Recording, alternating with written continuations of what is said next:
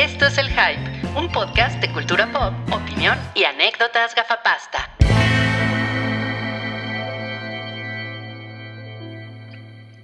Buenas tardes, hola, ¿cómo están amigos? Este, estamos en el Hype 398. 398. Siento, siento que estamos transmitiendo desde el futuro. ¿Quién lo hubiera dicho? No, pues qué cosa más increíble. Pues sí, ¿no? Porque miren, piensen, hace cuatro días el hype cumplió ocho años. Sí. ¿Y quién, quién, quién lo hubiera dicho que esos, esos virginales mozalbetes que se reunieron en una covacha a grabar con sus teléfonos, ahora iban a ser un emporio de medios de comunicación que, que transmiten en 171 países? Esto es Galavisión o qué pedo. No mames, sí. Estaría bueno saber en cuántos países se ve el hype. pues sí, de tenemos verdad. ese dato, ¿eh? Tenemos ese dato. Ah, muy bien. Un saludo Llega a, 39 países. un saludo a nuestros hermanos colombianos, es el único lugar donde no podemos entrar. donde no podemos entrar. Bueno, Wookie, Wookie, a mí no. Pues yo creo que si yo llego, también debe haber algunas personas que ya me involucran, ¿no? Puede ser, puede ser. Bueno, yo soy el padre Ruiz. Bienvenido. Ah, no el señor. como de, como de la cumbia de los monjes, ¿no? Vamos a bailar. Vamos al podcast 398. Y el día Oigan, de un- hoy- una, una pregunta. ¿Cuándo, o sea, recuerdan cuándo fue la última vez que fueron a misa? Misa católica. Yo fui hace como un año y medio. Un año y medio. ¿Y tú, Como año y medio. Sí, No, todavía yo no creo. tengo, yo tengo prohibido entrar a la iglesia medieval. Te derrites, te como- quemas. como en Blade.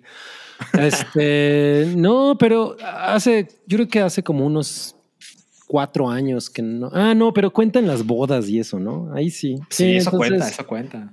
Entonces, este, debe tener como mm, dos, como, pues, como tres Cuentan años. las bodas. Pues claro que cuentan. Sí, o sea, porque las bodas o los 15 Los años. eso, también cuentan. ¿eh? Sí, sí. Bueno, Los ese fue el Cabrinasti. Cabrinasti. Y también nos acompaña con su pelo de brócoli. El hermano Salchiquechu.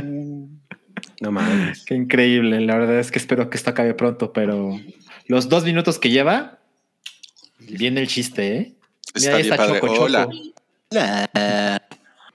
¿Cómo estás? Muy La bien. puro- puro cameo. Solo falta un cameo en tu casa, Salchi. O, o el fantasma que abrió el otro día la puerta.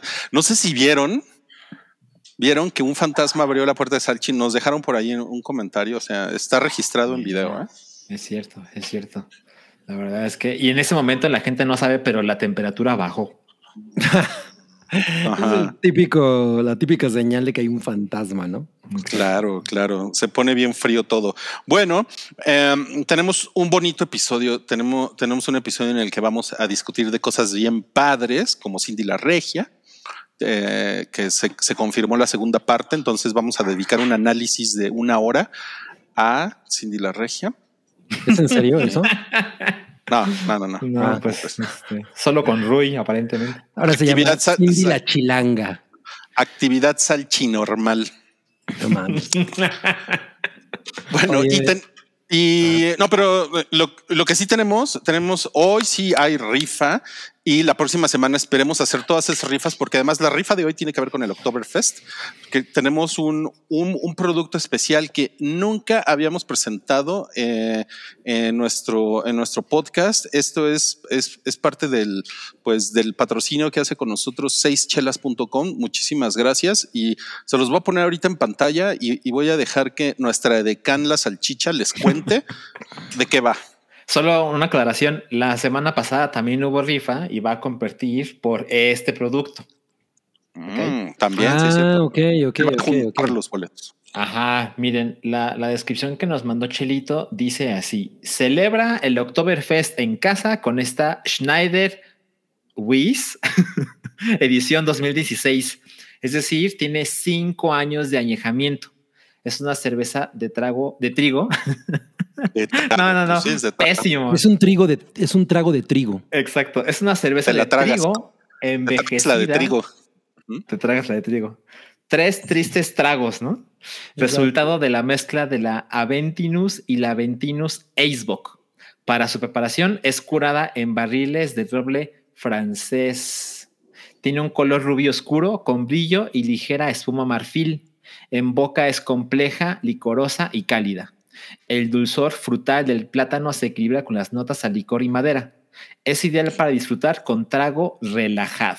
Y ahora Voy a- es donde- te voy a detener, te voy a detener un, un, un- un- un poco ahí, pero eh, a mí me hago así, ¿sabes? Como que en boca soy ligero y ¿cómo era? Eh, No lo boca creo, es ¿eh? No creo que, no creo que en- complejo, licoroso y cálido. no, complejo licoroso, así, algunas chicas me han enseñado así, que en boca soy complejo licoroso y tal. en estoy boca seguro, de chelito estoy seguro de que eso no ha ocurrido. Mira, dice Irving Sainz, no, no me merezco esa cerveza. Claro que sí te la mereces, Irving. Por supuesto Claro. que te la mereces. Se ve navideña, ¿no?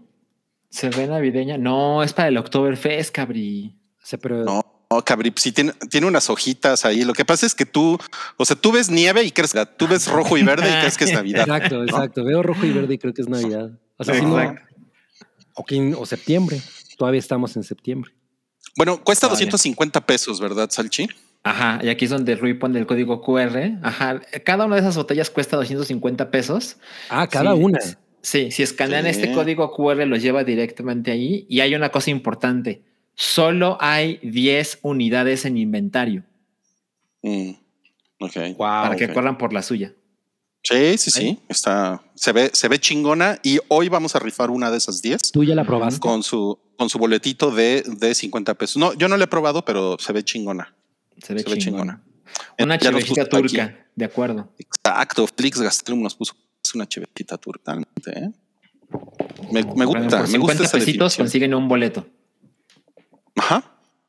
Ahí lo tienen ustedes, amigos, y con eso eh, le damos las gracias a seischelas.com. Este podcast está presentado por ellos y también está presentado por Marilyn Doriga.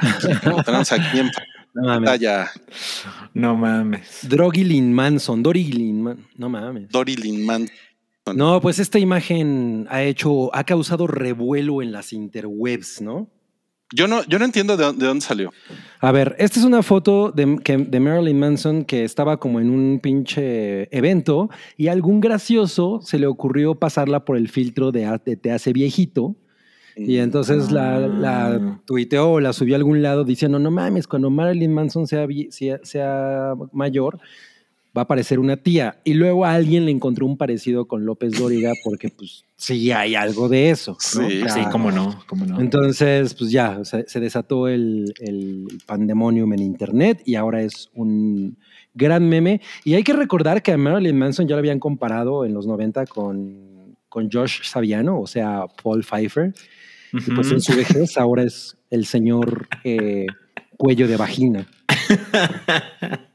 No mames, me encanta eso del señor cuello de vagina, sí. Alguien, por favor, ponga esto en Wikipedia, ¿no? porque en Wikipedia dicen de, de la otra, otra confusión que se le ha hecho, ¿no? Tradicionalmente a Marilyn Manson. la aclaración, ¿no? Ah, pues ahora alguien ponga la aclaración en Wikipedia Exacto. de López eh, Dóriga. Por cierto, en América Latina, principalmente en México, a Marilyn Manson se le confunde con, con López Dóriga. Ajá, y pongan así que en arroba el hype podcast se aclaró. ¿no? Exacto, exacto. No, pues sí está muy cagado, ¿no? O sea, obviamente todos pasados a través de un filtro de estos, pues sí nos vemos bastante decrépitos, menos Maribel Guardia. Y, Sí. y es muy cagado, pero en el caso de Marilyn Manson es especialmente cagado porque, pues él sí ha tenido como un... eh, o sea, obviamente por el maquillaje y todo eso, pues le, le tapa los poros y, ¿no? Entonces, dudo mucho que se lo quite cuando se va a dormir. Entonces, eh, pues la piel no le no, no ha quedado muy chida en el caso de Marilyn Manson. Y pues pasarlo a través de un filtro de viejitos es todavía peor. Sí. Un, fil- un filtro de viejitos, sí. Sí, sí, sí. de viejitos. Oigan, tenemos ya un super chat. Muy bien. Aleph Ramos va, va a participar por la, por la cerveza conmemorativa del Oktoberfest. Eh, dice aquí lo que le debía a Ruiz el día de sus meet and greet y el resto para un Ruiz minuto para, para Foundation. Ah, pues mira, al ratito te doy tu Ruiz minuto. Te lo doy así. Sabroso. Bujonas TV dice: "Dese- Deséenos suerte en nuestro proyecto Punch and Roll. ¿Qué es eso? ¿Qué es Ajá, eso? ponnos en Sí, el chat. debería- Ya no mandes dinero, pero dinos de qué es para venderlo Exacto. mejor. Sí, porque pues está Sí, porque, cabrón. pues, mucha suerte en Punch and Roll, pero no sé qué es. para- A mí me suena como un sushi con. Ah, no mames, yo también pensé en un sushi. Conte- ¿No? Contexto, contexto. Es Ah, como, exacto, es como los cafés estos de, de maquinitas que hay aquí cerca. O sea, videojuegos y hamburguesas. Y tenemos también un, un super chat de Cloud que dice: Oigan, amigos, habrá cabriveritas en Patreon para regresar en el mes de octubre. ¿Qué tal, eh? O sea, Cloud se salió de Patreon, pero si hay cabriveritas, regresa. Interesante No propuesta. No, pues ahora no hay, ¿cómo ves? Dice: ¿Cuál es su agua de fruta favorita? Estoy tomando una de tamarindo deli. Mi agua de fruta, ay, me cagan las aguas de fruta. ¿Cómo? ¿Todas? Pues es que como que, como que dan chorrillo, ¿no? ¿Qué? No, yo creo que has eh, consumido en el lugar equivocado. Es, es probable que son muy azucaradas. médico, Rui. Yo no, yo no soy una persona que le, que le guste mucho lo dulce. Entonces, o sea, yo puedo tomar agua de Jamaica sin azúcar, imagínense. Ah, es deliciosa. Ah, yo también, sin azúcar es lo más chingón. ¿De verdad? Sí, pero la Yo, jamaica yo creo es que una- la, no yo es creo una que la fruta. mayor parte de la población no, no comparte eso. No, Absolutamente. yo, yo lo sé, pero pues porque. No, yo creo que sí, porque últimamente ha habido como mucho más este moda de andar bebiendo jamaica sin azúcar, ¿no? O sea, sin endulzantes. Está chido, pero la jamaica no es una fruta, es una flor, entonces no funciona. Bueno, ¿cuál, cuál es tu agua favorita, Cabri? Miren, yo les tengo que decir una cosa. A mí me gusta mucho. Perdón, por- ahí voy de, de- de- de rarito. Pero De exquisito. el agua de pepino es súper chingona. Chida. Súper chingona. Y esto es, esto es muy polémico porque vivo con una persona que lo, lo- lo va a despreciar mucho. Polémico. El agua de plátano tomada al momento es muy chingona. El agua que de se plata. oxida rápidamente. Dude, yo quiero tomar de tu agua de plata.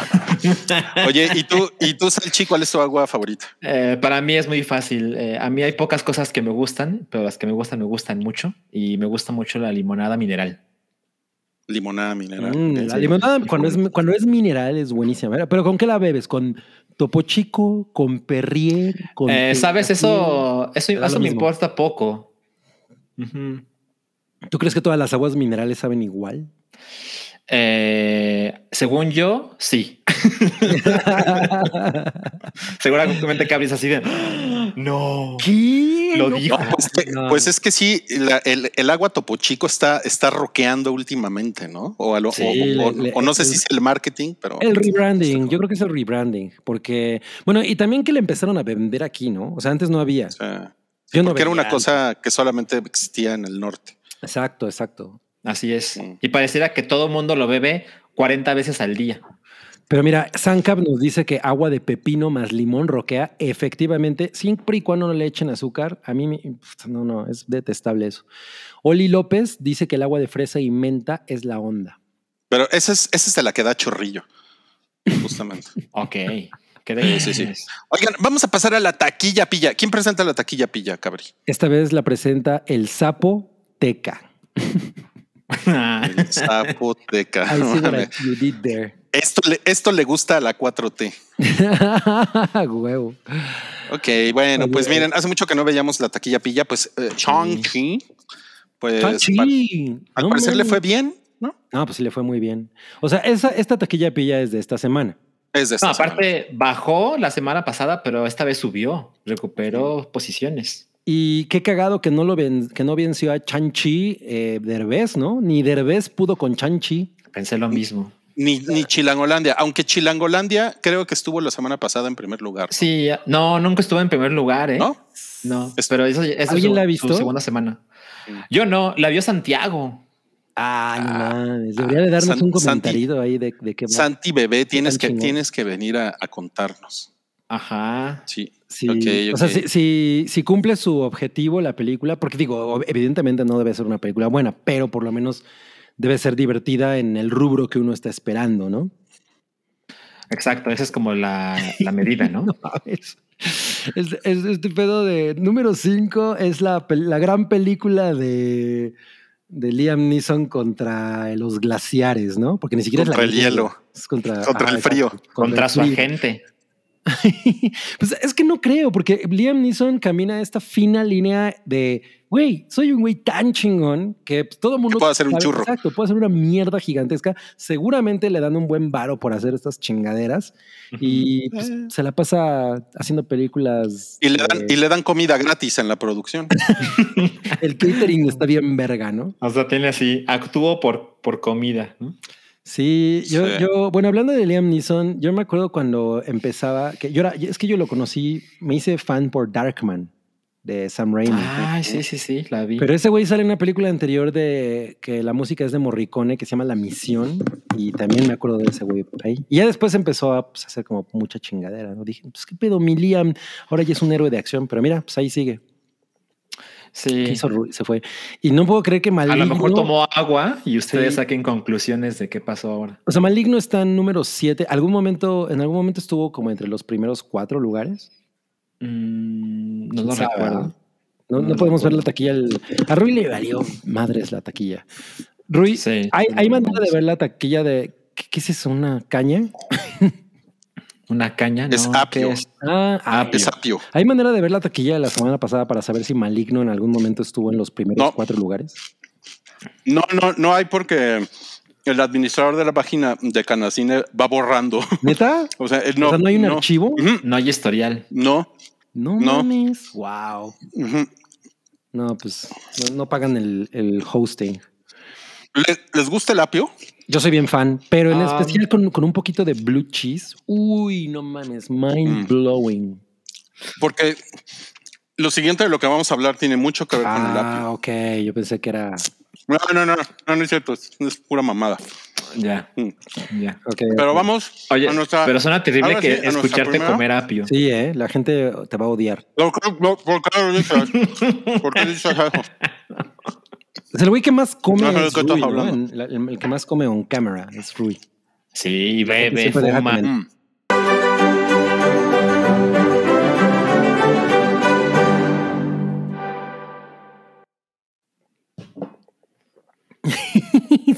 Ahora Rui es como Sam se fue.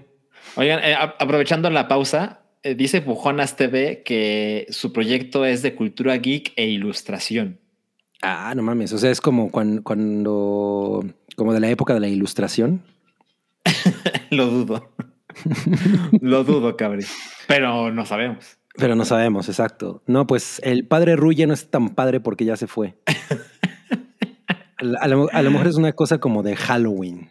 A lo mejor es una cosa de que puso la cortinilla y la computadora no lo soportó. Ajá, como, como con Sam. O sea, como que no, no, este, no aguanta tres personas después de la cortinilla, ¿no? Pero mira, nosotros vamos a seguir porque afortunadamente tenemos la escaleta en nuestro poder y pues Sí. le iba a Rui, pero chingue su madre, lo vamos a vetar. Exacto. Y me parece muy bien. vamos a hablar de. Vamos a eh, dar que yo vi. Sí. Sí, Ya, no, ya se cayó, no puede ser. Se cayó. ¡Wow! Oye, eh, bueno, entonces vamos a hablar de que vi eh, Britney versus Spears. La vi ayer. Ajá, muy así bien. de En Netflix. de- exacto, en Netflix. Fue estreno de Netflix. Y pues, Cuéntanos, Cabris. obviamente yo, yo sentía que este, este documental pues era como una. O sea, se sentía como, uno, como una cosa muy oportunista. Mira, ya regresó Rui. Es, güey, qué cosa más épica. Te mandaron a la chingada. Ya estamos hablando de Britney versus Spears, ¿eh? Te saltamos. Te, te saltamos. Oye, pero, pero si salió el gatito. ¿Qué? ¿Salió el gatito? ¿Salió el Sí, gatito? eso- salió sí el se vio el gatito. sí. Pero ¿Se vio? estás cortando. ¿Salió? Sí, Sí, sí, me estás cortando. cortando. Sí. Ajá. Este, bueno, me la voy a aventar rápido porque la verdad es que yo no creo que valga la pena. Eh, y además es un documental como muy, muy. Tien- Tiene, un- tiene una estructura muy extraña porque se trata de esta, la, la directora que es eh, una, una documentalista relativamente famosa y sale con una compañera que es eh, periodista. Y, y el documental está presentado como si fuera una investigación entre ellas dos. Están en- como en su escritorio viendo archivos de computadora y, y- y dándole clic a, a, los, Mm. a las carpetas que dicen Britney, ¿no? Y se abre la... Y, Qué y la verdad es que se siente como, como si estuvieran aprovechando el momento, más, más que un, una investigación sobre el carácter de, de pues, todo lo que ha ocurrido con el con la conservaduría o cómo se llama esto, la, ¿cómo se le llama la conservaduría? Eh, no, tiene, tiene otro. Tiene otro tiene nombre, otro ¿no? legal. Deberíamos de hablarle a The Manda Lady. No, Ya ya lo explicó, ya lo explicó Sí, ella. y, Ya lo ahora es que no se me pegó. Pero en lugar de, en lugar de hablar de lo, de lo que culturalmente implica esto y, y- y, pues el peso que tiene para, sobre todo, posteriores eh, problemas de, de, de que tu vida, de que tu vida sea tan pública, de que, el, de que la gente estuvo tanto tiempo juzgando a Britney. Bueno, ahorita ya sabemos lo que está pasando, ¿no? Que ya al, al padre le quitaron esta eh, conservatorship. Pero se siente más como una, como un- una cosa morbosa. Hay entrevistas, por ejemplo, con este paparazzi que fue, en algún momento fue su novio, que pues, se llama ah, Adnan Galib. Y hay conversaciones entre él y ella que son privadas, ¿no? De, de, de, pues como para demostrarte el momento tan frágil en el que estaba ella. O sea, siento que ahorita hemos visto tantos documentales con, este, con esta temática y, y vistos de esa manera que yo esto se siente inmensamente oportunista por parte de Netflix, ¿no? Y además que haya coincidido con, con, con este momento en el que pues, justamente hubo el juicio de ya de, para quitarle al papá estos derechos, pues hasta como, como de mal gusto. Sí hay algunas cosas que están interesantes, eh, por ejemplo, de, de, de entrevistas con con personas que fueron amigos muy cercanos en estos momentos en los que, no sé si recuerdan esta entrevista que le hicieron en la que ella de plano lloraba y decía que se sentía muy triste y todo eso, dan como mucho, como mucho contexto sobre eso, pero pues como que no nutre, no, no hay nada más, ¿no? Yo siento que ya todo lo dijo el documental de, de, de Washington. Post. De- Ujú. eh, Framing Britney Spears, ese Ujú. está muy chingón y, la- y además también hay mucha voz a los fans. Es del Times, del New York Ah, Times. ajá, es, perdón, es de New York Times. Eh, creo, que, creo que vale mucho más la pena. Esto sí es algo que te podría saltar, definitivamente. No mames, de plano, güey. Sí, sí, Órale. Yo sí pensé que tenía mejor, Sí, mejor con producción. más material. La o sea, está muy bien producido. de- eso sí es así de wow, no mames, está muy chingona la producción. Ok. Pero es más entretenimiento que insight, ¿sabes? O sea, se siente más como un drama, ¿no? Como. Mm. O sea, Mm. estas dos, te digo, estas dos mujeres están platicando entre ellas. ¿Tú qué pensaste cuando Britney hizo esto? Pues yo siempre pensé que estaba pasando. O sea, como ese tipo de cosas que no añaden nada, ¿no? Es más como meterle drama innecesario a algo que además ya se ha tratado demasiado. Entonces, ahorita ya se siente como estar reciclando eh, las cosas. Entonces, yo no siento que descubras nada nuevo, más bien... No hay información nueva. no ahorita, información pues. nueva, más bien se siente como algo morboso, ¿no? Te digo, de pronto estas conversaciones privadas son como de, güey, pues no es muy necesario ver esto, ¿no? La Entiendo. producción está chingona, ¿no? O sea, si hay momentos de drama, sobre todo la manera en la que empieza, así como tratando de hacer un contexto de, de su ascenso a la fama, ¿no? Y de pronto ya todo se va a la chingada con su matrimonio con Kevin Federline. Eso está muy, muy cabrón en términos dramáticos, pero sí te sientes como, eh, no hay nada de nuevo. Est- Está como muy triste la- las cosas que pasan de ella, ¿no? O sea, la trata co- como que no es muy, muy positivo, ¿no? Es, es mucho más en, vean el pu- punto en el que ella estaba, estaba así en un momento muy bajo, ¿no? Entonces, mm, mm, no es esencial. Órale. No, pues qué decepción. Mira, yo la verdad no, no, lo, no lo quería ver tampoco. Tampoco estás No, muy ni yo. interesado. Y de, y de nuevo, o sea, por- ayer estaba pensando mientras lo veíamos, bueno, ¿por qué estábamos tan interesados en ver a Britney Spears? ¿Es una, un- únicamente una cosa de morbo o hay algo más, no? Y pues obviamente es esta situación de, güey, de pronto ves a esta mujer que es inmensamente famosa, inmensamente poderosa, ¿no? Que es una cosa que ella dice, güey, a mi papá le encanta, le fascina saber que tiene este poder encima, sobre, sobre alguien que tiene, pues, esta, este nivel, ¿no? Ujú. Pues eso es intrigante y, y es interesante analizar el entretenimiento de esa manera, ¿no? O sea, has- hasta dónde realmente nosotros eh, como espectadores pues somos dueños de estas personas de alguna manera y podemos decidir nada más porque, se, porque un día amaneció con el cabello para acá. Ah, pinche vieja, ya está bien. Eso pasó muy cabrón, ¿no? Y eso es, yo Mm. siento algo que los otros documentales abordan de mucho mejor manera, ¿no? Sí. Mira, mira, es- esto está. Esto está interesante, que este documental es una de las razones por las que la vida de Britney es una mierda. Exacto, o sea, se siente como vamos a salvar a Britney, pero antes vamos a explotar su drama, ¿no? O sea, vamos a explotar su, su, pues el hecho de que ella esté so- sometida a todo esto. Entonces, eh, a, mí, a mí me parece que, que incluso hace más daño que cualquier otra cosa. Órale, ok.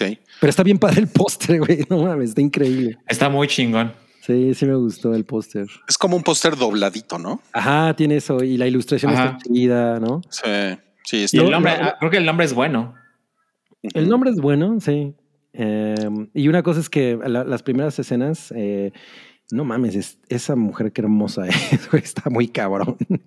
Ajá. Pero todo pues sí. todo- toda la narrativa así del ascenso, ¿no? Que la ves como pues, cuando, cuando salía Hit Me One More Time y todo eso, dices, güey, no mames, o sea, esa mujer estaba espectacular, ¿no? Y, y, y, pues ahorita como toda esta fase que tiene de tristeza en el rostro, ¿no? ¿no? Que todo el mundo decía, güey, Britney, si está secuestrada, eh, parpadea tres veces, Está cabrón. Te digo que, que me da esta sensación de que, le, de, de que le arrebataron la vida frente a los ojos del público muy cabronamente, ¿no?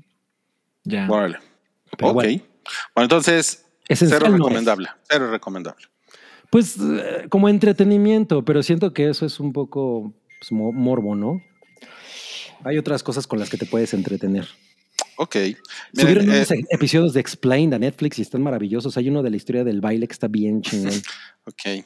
Mira, nos, está preguntando Aaron Schulenburg que si al padre Ruiz le gusta desfogar su poder con los pequeñitos. ¿O no? Dejad que los niños se acerquen a mí. Sí, sí, sí. Ok.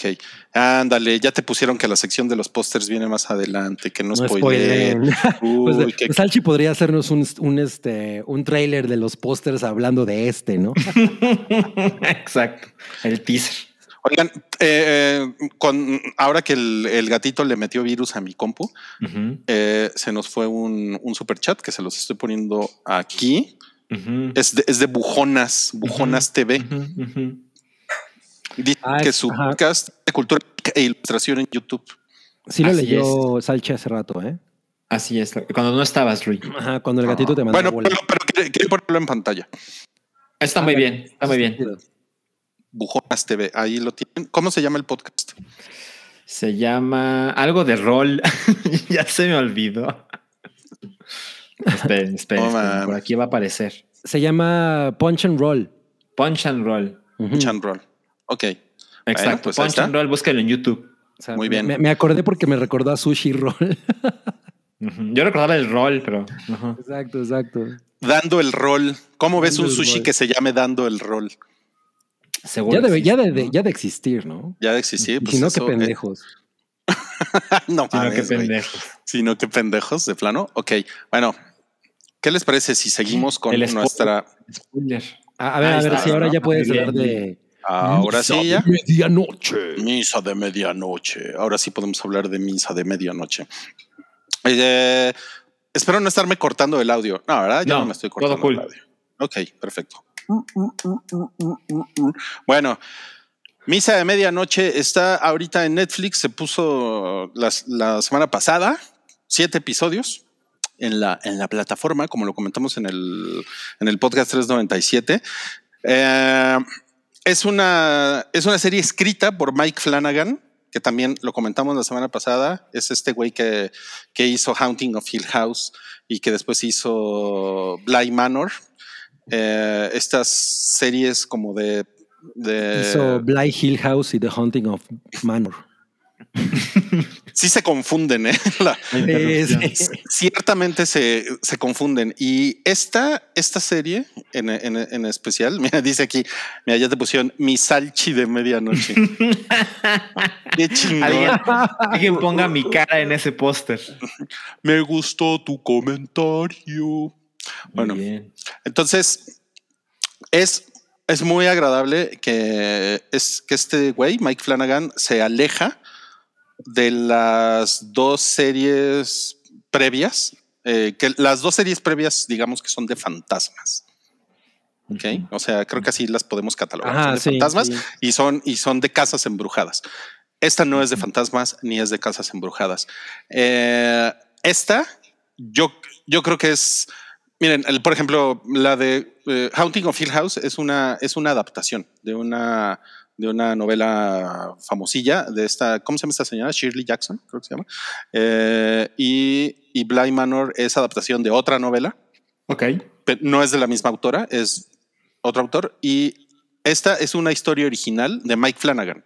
Mm. Él, él, él la escribió y me, me enteré por ahí. Eh, por las nudul reseñas, nada, no es cierto. Ah. Eh, me, me- me- me- me enteré por ahí que la eh, es una. eh, él quería hacer una novela primero, después quería hacer una película y terminó haciendo esta serie con, con, con Netflix. Ok. Y como- o sea, como que ya tiene todo este crecimiento, yo creo, como, como realizador y tiene todo este equipo, porque son muchos de los actores que han estado en las, en las, en las otras series, repiten aquí. Y no, no, no, no mames. Está, eh, está muy chingona. Está muy cabrona. Me dio muchísimo, me, me dio, me dio mucho, me dio mucho terror.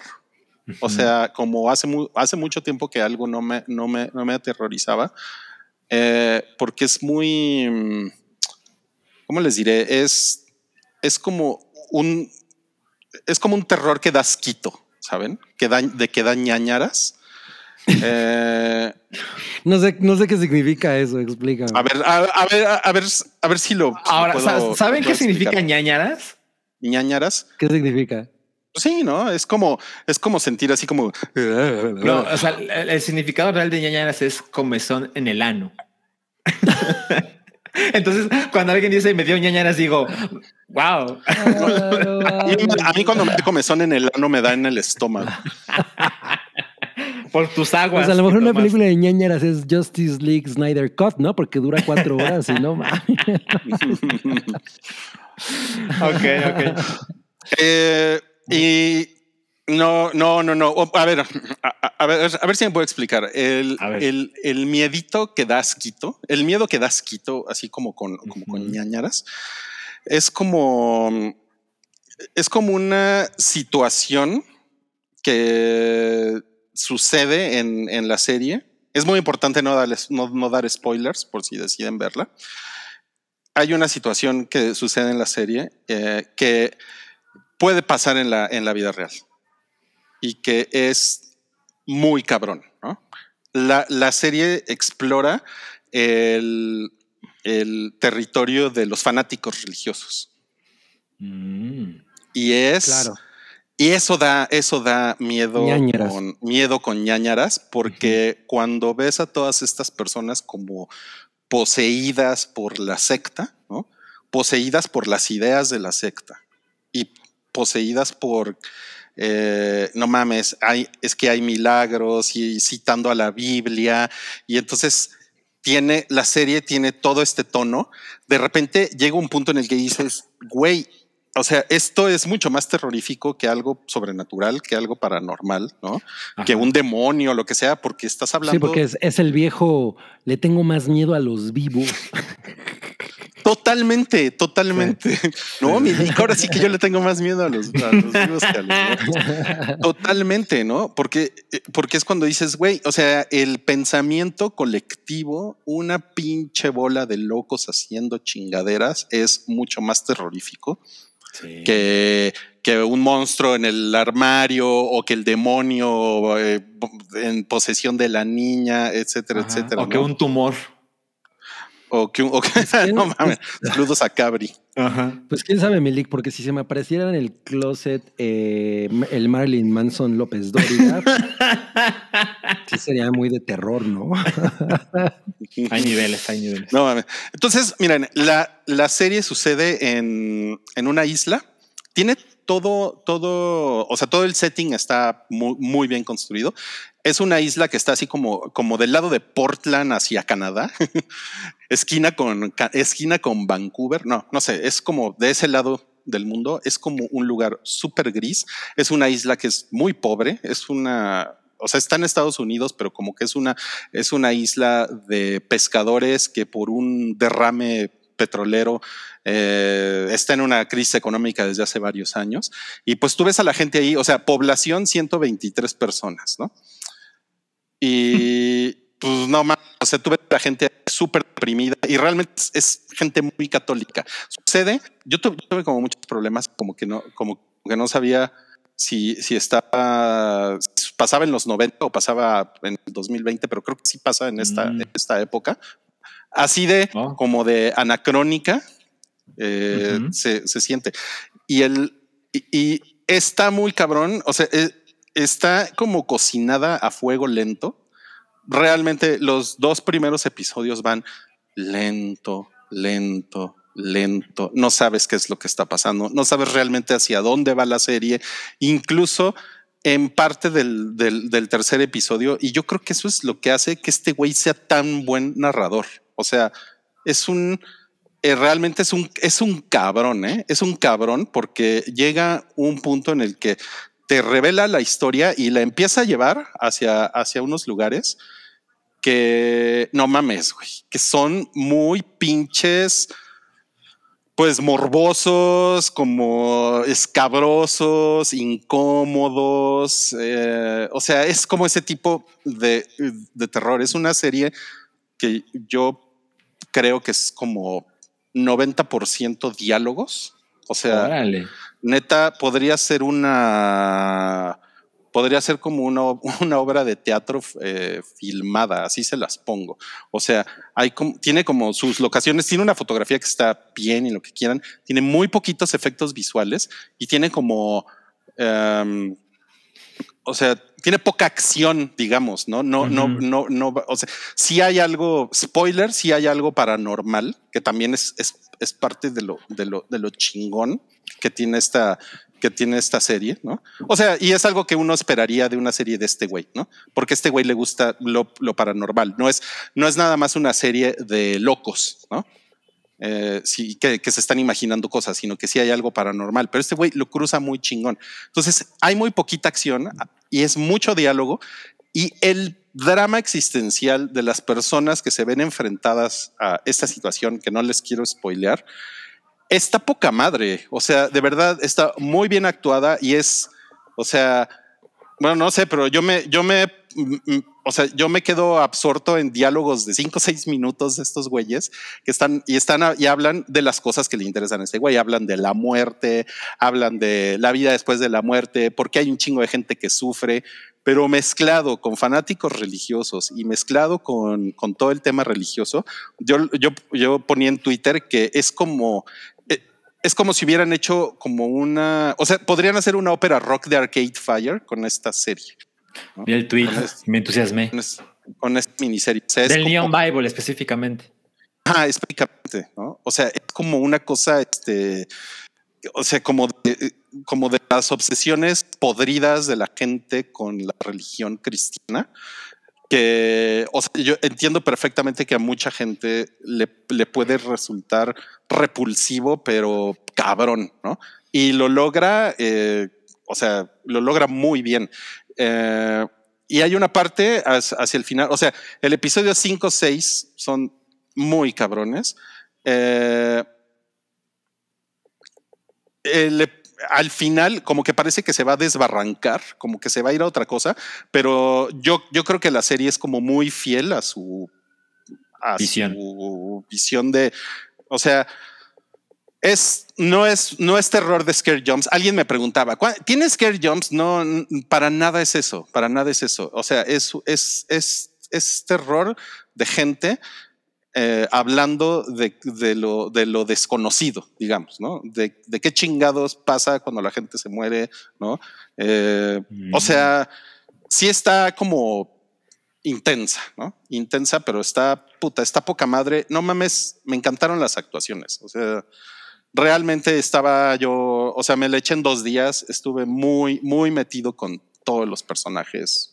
O sea, fascinado, fascinado. Muy, ¿Cuántas muy salchichas? No, pues no mames, pues le pongo cinco. Cinco de cinco. Cinco de cinco, sí, cabrón. No mames, cabrón. órale.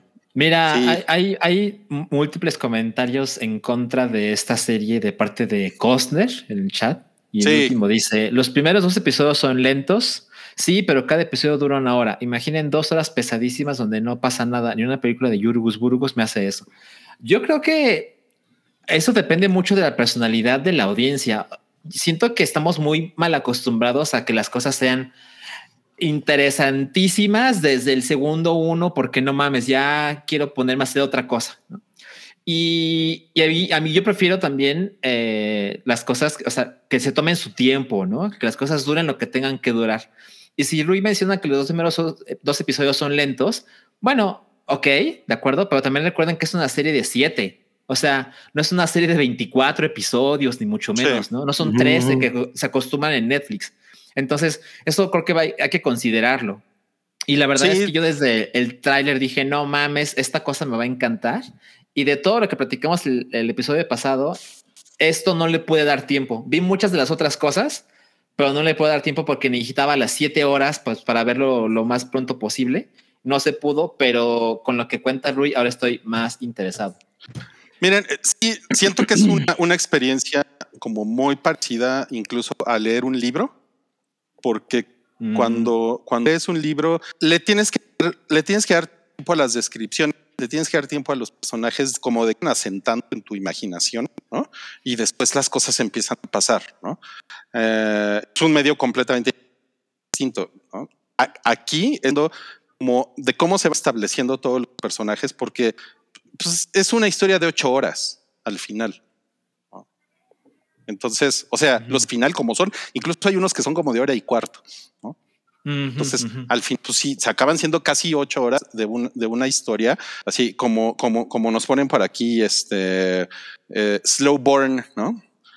Así, fuego lento, lento, lento, lento, lento, pero pues es que esta es una serie de desarrollo de, de, de personajes, ¿no? No es de, de como el conjuro, así que la cámara se mueve para un lado, para el otro y después, o sea que eso a mí también, a mí me encanta ir a ver esas mamadas al uh -huh. cine, ¿no? Uh -huh. eh, y que de repente, ¡ay, pinche diablo! Sale todo espectacular y, ¿no? No, no, no, no. Esta es otra cosa. Realmente esta es esta, esta serie sobre las personas, ¿no? Y sobre lo que hablan entre ellos. Pues es que es más, o sea, por ejemplo, la, siento que ahorita se menciona el slow burn como si fuera una cosa número uno eh, que no hemos visto o que es muy rara de que ocurra y, y que obviamente es chafa o, o, o algo que, que afecta a, un, ajá, ¿no? a una serie o, o, película, pero no mames, o sea, por ejemplo, The Witch es así, ¿no? O sea, The Witch es una película de puro hablar prácticamente. Hay muy sí. pocos momentos de no mames, uh -huh. ¿no? o sea,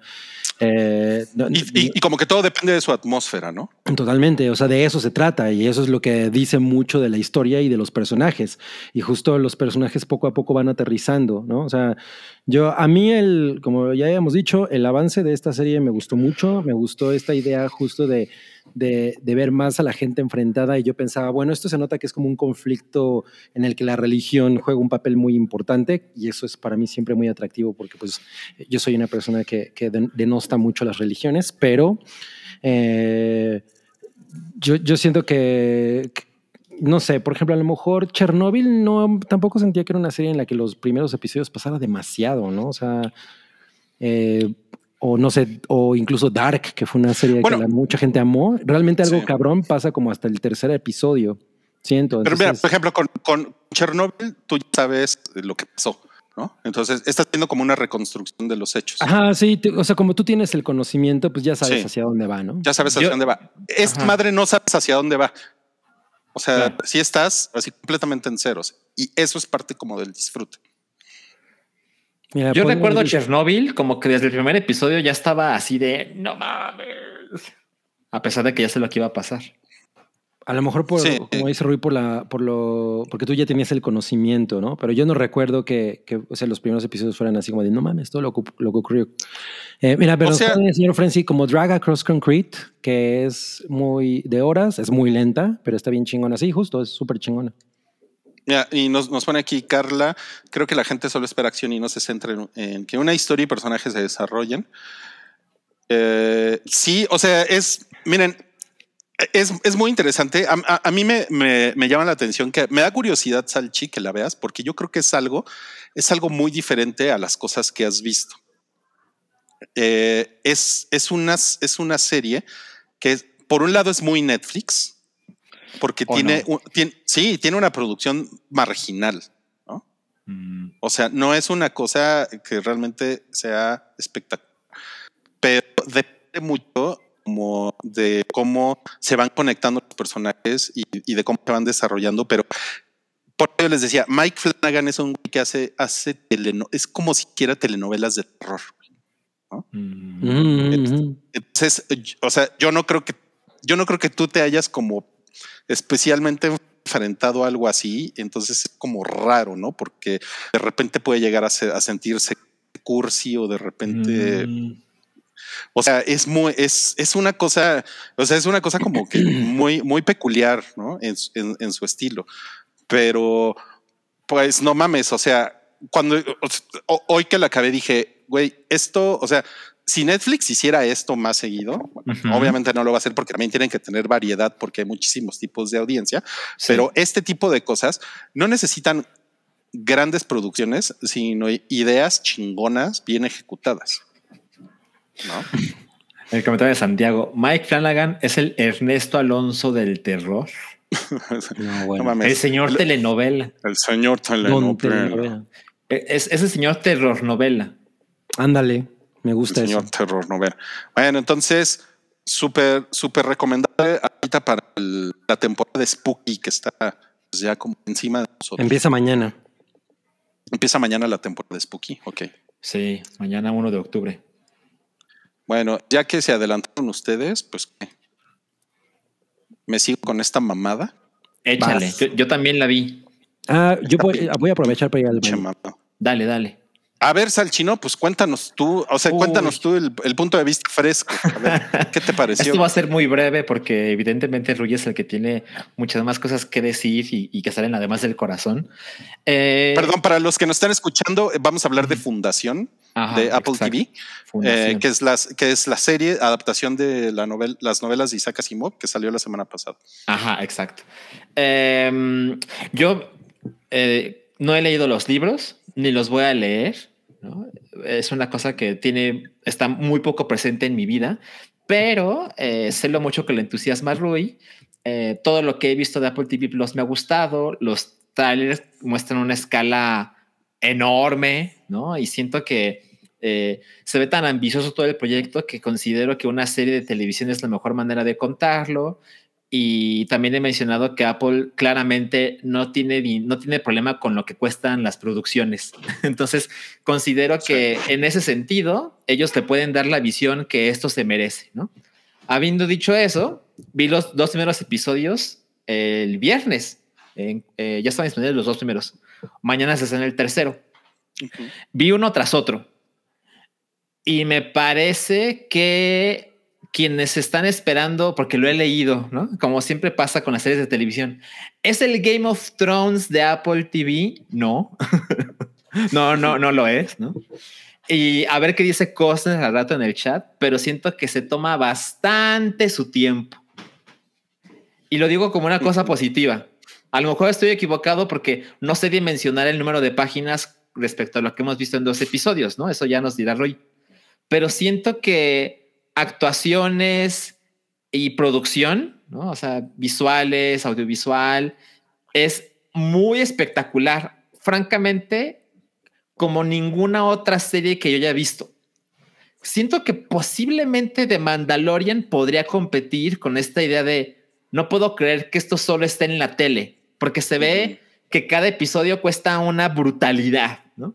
Y además está soportado por, por actores cabrones, de los cuales definitivamente quiero saber más, pero tengo un problema, bueno, es un problema que se va a disolver con el paso del tiempo.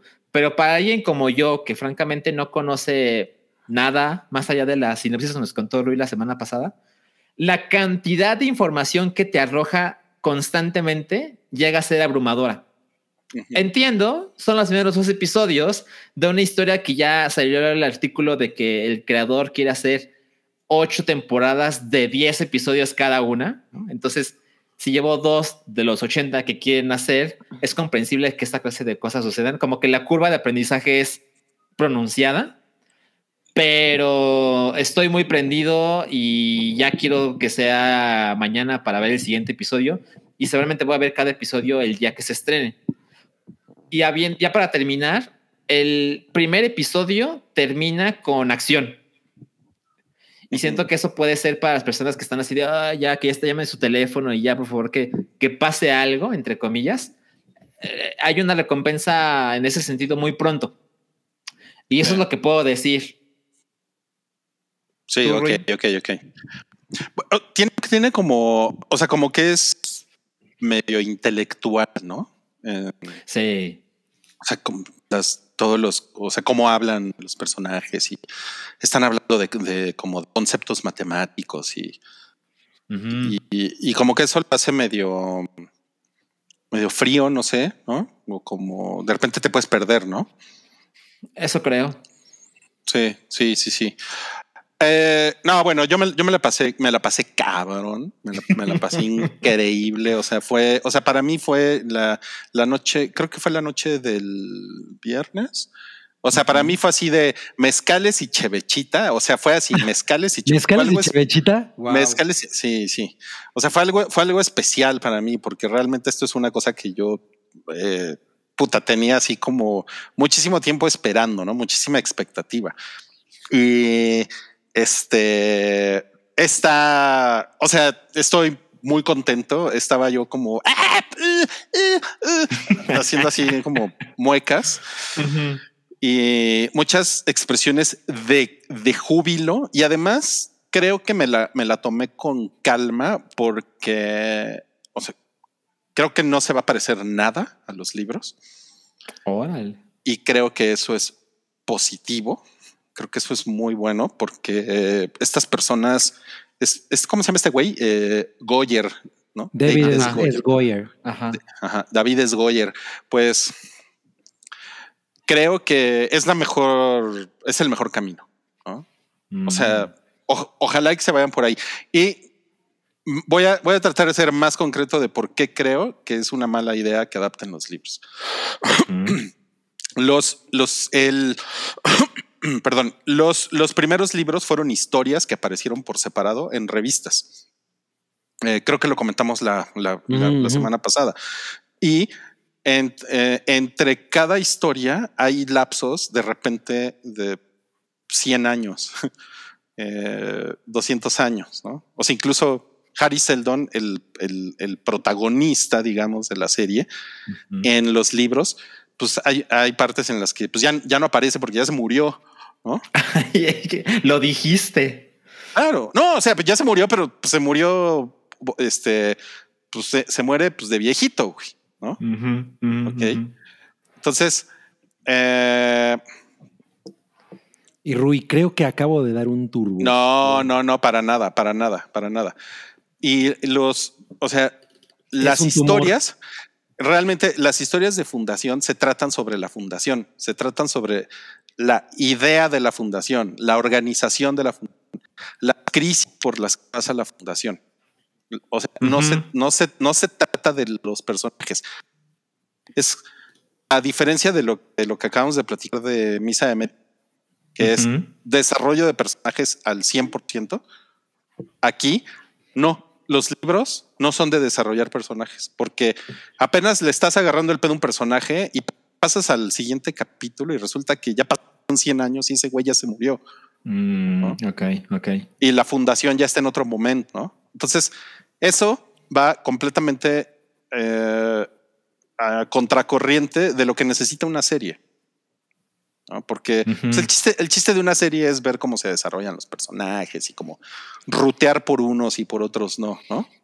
Claro, claro. Y entonces, o sea, si modifican el libro, como me parece que es evidente que lo están modificando, bueno, los libros, no, pues me parece chingón, chingón, porque entonces pues vamos a, o sea, incluso va a haber oportunidad como de conocer más de ciertos personajes que en los libros pues aparecen nada más 20 páginas, ¿no? Ok. ¿No? O sea, tú no eres del equipo, del team, eh, güey, tiene que ser súper fiel al libro, porque si no es una mierda. No en este caso, por lo menos, ¿no? No, no en este caso, porque, o sea, realmente los libros de fundación hasta, hasta los 80, Isaac Asimov los empezó a escribir como novelas, Ok. eh, con, con una historia de... eh, em- em- empieza en la página 1 y en la 500 termina la novela. ¿no? Y Mm. y los primeros libros de fundación pues, son un editor que dijo, vamos a agarrar todas estas historias y vamos a pegarlas en un libro, Que es, o sea, como mu- con muchas historias ha sucedido eso porque pues los autores tradicionalmente han tenido que estar haciendo cosas en serie, ¿no? Porque pues, porque pues así como va saliendo, güey, ¿no? Como como tortillería, güey, ¿no? Claro. ¿no? Entonces, pues no, ni al, ni, al, ni al caso. O sea, en este caso está, está poca madre, ¿no? Y mira, fíjate, están poniendo ¿Qué a mí me sonó, a mí me sonó a spoiler. No, no, no. O sea, les digo porque o sea, estamos en el futuro al año 11 mil y pelos. Eh, Pelos. la, el, el, pro- el proyecto de la fundación, pues, o sea, tiene que durar pues, por lo menos mil años. Entonces, o sea, en los, en los libros, pues cuan- cuando estás, la fundación va por su tercer siglo, pues obviamente el fundador de la fundación ya no está. Entonces, Sí. pues, de eso se tratan los chingados libros, ¿no? Son un grupo, un conjunto de historias. Y se ve, pero bueno, volviendo a la serie, se ve, se ve cabrona. O sea, sí, Uf, sí. dije, no mames, güey. O sea, se ve como para, como para el cine, ¿no? Muy cabrón. Pues es que ahorita No, ya la, la mayoría de las series tienen como esa tendencia, ¿no? A hacer como una cosa mucho más cinematográfica. O sea, es lo que ya se, se está esperando. Y Pero yo creo que a esta escala no, cabri. O sea, esto sí se ve muy, superior. espectacular. Ahora, hay una una, mamada, hay, sí. hay una cosa que, nada más a mí como paréntesis. Recuerden que Game of Thrones, cuando empezó, no, no era realmente, o sea, la visión no era eh, que las primeras temporadas, por las primeras dos temporadas, por lo menos, fueron una cosa eh, grandiosa y épica. No eran así, eran, eran temporadas mucho más de diálogos, de intriga. Esa era, el- esa era la carne de Game of Thrones, ¿no? Y fue cuando empezó a ganar eh, audiencia y pues empezó a hacer una cosa mucho más masiva, mucho más eh, robusta. Pero eso pasó con el tiempo. O sea, realmente empezó como un proyecto de saber qué tal le va, ¿no? Sí, claro. Aquí se nota que los güeyes ya saben perfectamente que lo que tienen es, es un producto muy, muy cabrón. Tienen una cosa que sí es es súper premium, que es ah, venerada por muchísima gente. ¿no? Ujú, ujú. Y ojalá y que lo sigan, que lo sigan cuidando, ¿no? O sea, ojalá y que no se descarrile, porque eso pues es muy fácil que, que- Claro. suceda. Sí, y sobre, y sobre todo, o sea, por ejemplo, la razón por la que lo, por la que Game of Thrones se, la- se fue a la chingada es porque los productores ya estaban hasta la madre de hacerla, ¿no? Ujú, ujú. Además de que, pues, obviamente, el material de, de el origen, ¿no? De la historia, pues no existía. Entonces los güeyes se pusieron a inventar. es. Pero, pero a- a- me sorprende muy cabrón que Goyer, a mí me- ese güey me parece un, un fantoche. O sea, y, Mm, y sí ha hecho un par de cosas interesantes, pero hay que recordar que es el escritor de una de, creo que Blade 3, o él la dirige, ni siquiera me acuerdo que es terrible. Mm. Y él arruinó para mí The Crow, ¿no? O sea, la primera cosa que yo vi de ese cabrón que dije, qué mierda, fue la segunda de Crow, en la que era muy claro que el güey no entendía cómo pasar del lenguaje del cómic al lenguaje cinematográfico, ¿no? Eh, pero bueno, aquí él es el showrunner. Creo, que dirige, creo que dirige un par de episodios. Y, y- y- y Sí. él es el que escribió The las Dark películas de, de- ajá, de Dark Knight, ¿no? Mm, de, de- de claro. tu Chile Nolan. But- Exacto. Sí. Mira, nos pregunta aquí Ninjasaurio. Bueno, me pregunta que si me lo imaginaba así visualmente. Pues no, la verdad no. O sea, no creo, creo que está, o sea, visualmente está como un millón por ciento mejor de lo que yo por- pude, podría haberme imaginado. Bueno, o sea, no quiero ser cruel con Rui Niño, pero si uno Claro. imagina esto así, dices, ay, cabrón, ¿no? Sí, no, no, no, no es, no es para nada. Además, yo, yo creo que le están haciendo un favor a Simov. O sea, realmente no era como, no era como su fuerte eso, ¿no? O sea, era, era otro. Al cri-cri de la literatura. Y cri- cri de la literatura. Eh, tenemos un superchat de Marisol que dice: Mi única duda es si se bañarían con Lee Pace. Brother cómo no. Day. Yo no a sé- Verónica yo no- le no gusta sé mucho, sea. ¿Quién es mucho Lee Pace? Pace. Lee. Pace es el, el emperador, Ah, ya. el, el del medio. Sí, sí, sí. Y es el güey que sale en. Ay, ¿cómo se llama esta serie del güey que toca cosas muertas y, y resucitan? Ese güey que tocan cosas muertas y resucitan. Ay, que la mencionó Oralia hace unas semanas. Yo también, a mí también me gusta. Miren, se los voy a poner porque Lee Pace, ya, ya me acordé quién es, es, A ver, Google. es, el, es el elfito este. Así Ah. es. Pues, es. pues mira, si puedes Pushing coger. Pushing Daisies. Si, si, si puedes coger el elfo para bañarme, pues preferiría una elfa que un elfo. Pero bueno, Pero nuestra Sí, las, pregunta. las elfas Bueno. están muy perras. pues, pues ha de estar perro. cagado, pues ha de estar cagado este echarle shampoo el pelo de ese güey. Sí, te- seguro te acabas una botella en cada sesión, ¿no? No mames. Eh, ok. Ah, no. Este, este lo leemos ahorita. Y tenemos por aquí otro superchat de Jack Draper que Ajá. dice: Ah, Chip- dice- Dice, Shiva stickers. Dog happily messaging his chicks with his mouth wide open. O sea, era un perrito. Ronan. Ronan. Ah, ¿a poco este güey es Ronan? Ronan, el, el de Guardians of the Galaxy. Eh, Ah, sí, no sí, sí, no sí es. mames. Nos, nos puso Bernardo. Ese güey era Román. Román. Román es el primo de del güey de Grand Theft Auto 4, ¿no? Roman se llama. Roman. sí, Roman. Roman. Algo así. Que tiene más cabello es al chino. Lo que pasa es que lo tiene más denso, ¿no? Sí, sí, sí. No, no puede ser más diferente. Exacto. Entonces, bueno, en general, yo creo que es un, yo creo que es un win fundación hasta ahorita. Creo que va, va muy chingón. O sea, yo creo que estuvo muy espectacular el, el principio y pues, pues ya nada más es cosa de, es un poquito como lo que yo siento con Dunas. Es como, vamos a cruzar los dedos, ¿no? Claro. Porque es, está muy cabrón adaptar este, este tipo de historias, ¿no? Eh, no nada más por la historia, sino por los fans. Sí, pero Dunas, eh, se, su intención es hacer dos películas. ¿no? Entonces, Yo creo que Dunas ya está en pedos porque Sí. la, primer- la primera serie ya le dejó Blue Balls, digo la primera serie, la primera película ya le dejó Blue Balls a la gente que la vio y Este, Sí. pero, pero además es Duna, ¿eh? este bueno, es Duna. que sí, eh, le, le pusieron Duna aquí. Duna. Sí, es que los libros en español se llaman Dunas. Dunas. Sí, me acuerdo. Sí. ok. Pues es que no nada más es una duna, ¿no? Si te asomas al desierto, pues son, varias dunas, definitivamente son muchas dunas. Bueno, Ah. hasta ahora las reseñas de Duna han sido bastante buenas. Eh, o sea, sí, sí, nada más esa queja, ¿no? Habrá que ver, habrá que Sí, ver. Habrá que ver qué pasa por ahí. Y tenemos otro super chat. Personas que están, que están participando por, por, nuestro, Ajá. por nuestra cerveza del Oktoberfest.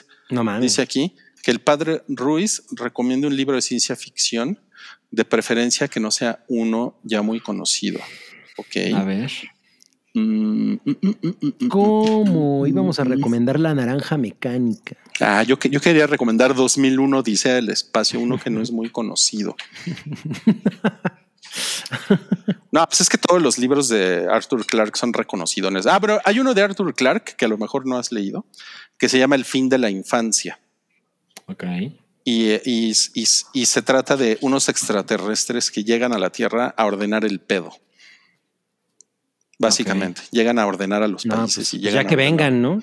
No, buena falta nos hace. Exacto. Oye, ¿y son hostiles con la raza humana? No, no, no, Ah, no, mira. no, pero el como, como que el, el, el gag del, del libro es que los extraterrestres, o sea, se ponen como en, el- en el día de la independencia, ponen así sus naves gigantes en todas las ciudades. ¿no? Seguramente el día de la independencia tomó es- esa idea de ahí, ¿no? Y así poco a poco a las ciudades y, y solamente hay un güey que puede subir a hablar con ellos y na- nadie los conoce, nadie los ha visto. Nunca. Mm. Y es AMLO, ¿no? Y les dice, Imagínate. y les dice No. "Fuchicaca". No, no, no, no, sería Ebrard, ¿no? Ah, claro, porque él Claro, porque AMLO solo habla, Habla español, broken español. Porque habla inglés, ¿no? Ebrard, entonces el que, Claro. es el que mandan, sí. Entonces sí. es muy cabrón el, el, el reveal de cómo son esos extraterrestres. ¿no? Y Mm. Es un gran libro, se llama El, el fin de la infancia de, Ar- de Arthur Clarke. Ok, Bien. bueno. bien, chingón. Ok, pues creo que ya llegó el momento de pasar a los estrenos de la semana. Esto es estrenos de la semana mezclados con cosas que vimos en la semana, porque ya viene la película de James Bond. Y la salchicha ya la vio, así es que Ya la vamos, vi. A poner, vamos a poner eh, esto por aquí.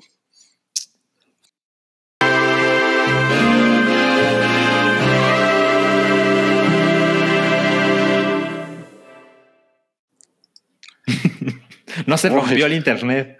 No se rompió, no se rompió. Muy bien. Eso me da gusto. Pues estamos hablando de Sin Tiempo para Morir. Sin tiempo para morir exactamente. La nueva y última película de Daniel Craig como, como James Bond. Con Freddie Eh, Mercury. Con Freddie Mercury, exactamente. Bien, bueno el apunte, Cabri. Pues miren, este tengo algunas cosas que les quiero platicar. Esto, por supuesto, que no tiene spoilers. Eh, la película se estrenó ayer y la vi ayer para contar el día de hoy. Eh, dura dos horas 43 minutos. Ah, Ay, la madre, güey. No, y- pues me, me va a dar ñañaras. Le va a dar ñañaras a Cabri. ¿Y qué creen? A mí no me pesó ni tantito. No mames. Digo, ya he dejado claro que pues soy bastante fan de la franquicia, entonces eso, eso tiene que ver, ¿no? Por supuesto. Pero, pero estoy seguro de que cuando alguien te dice, oye, tres horas de una película de Bond, dices, ay, güey, ¿no? O sea, como, como mucha Sobre todo si está en papel Bond, ¿no? es, es muy rugoso. Exacto, exacto. Entonces, este, en ese sentido, palomita. Em, tengo que decir algo.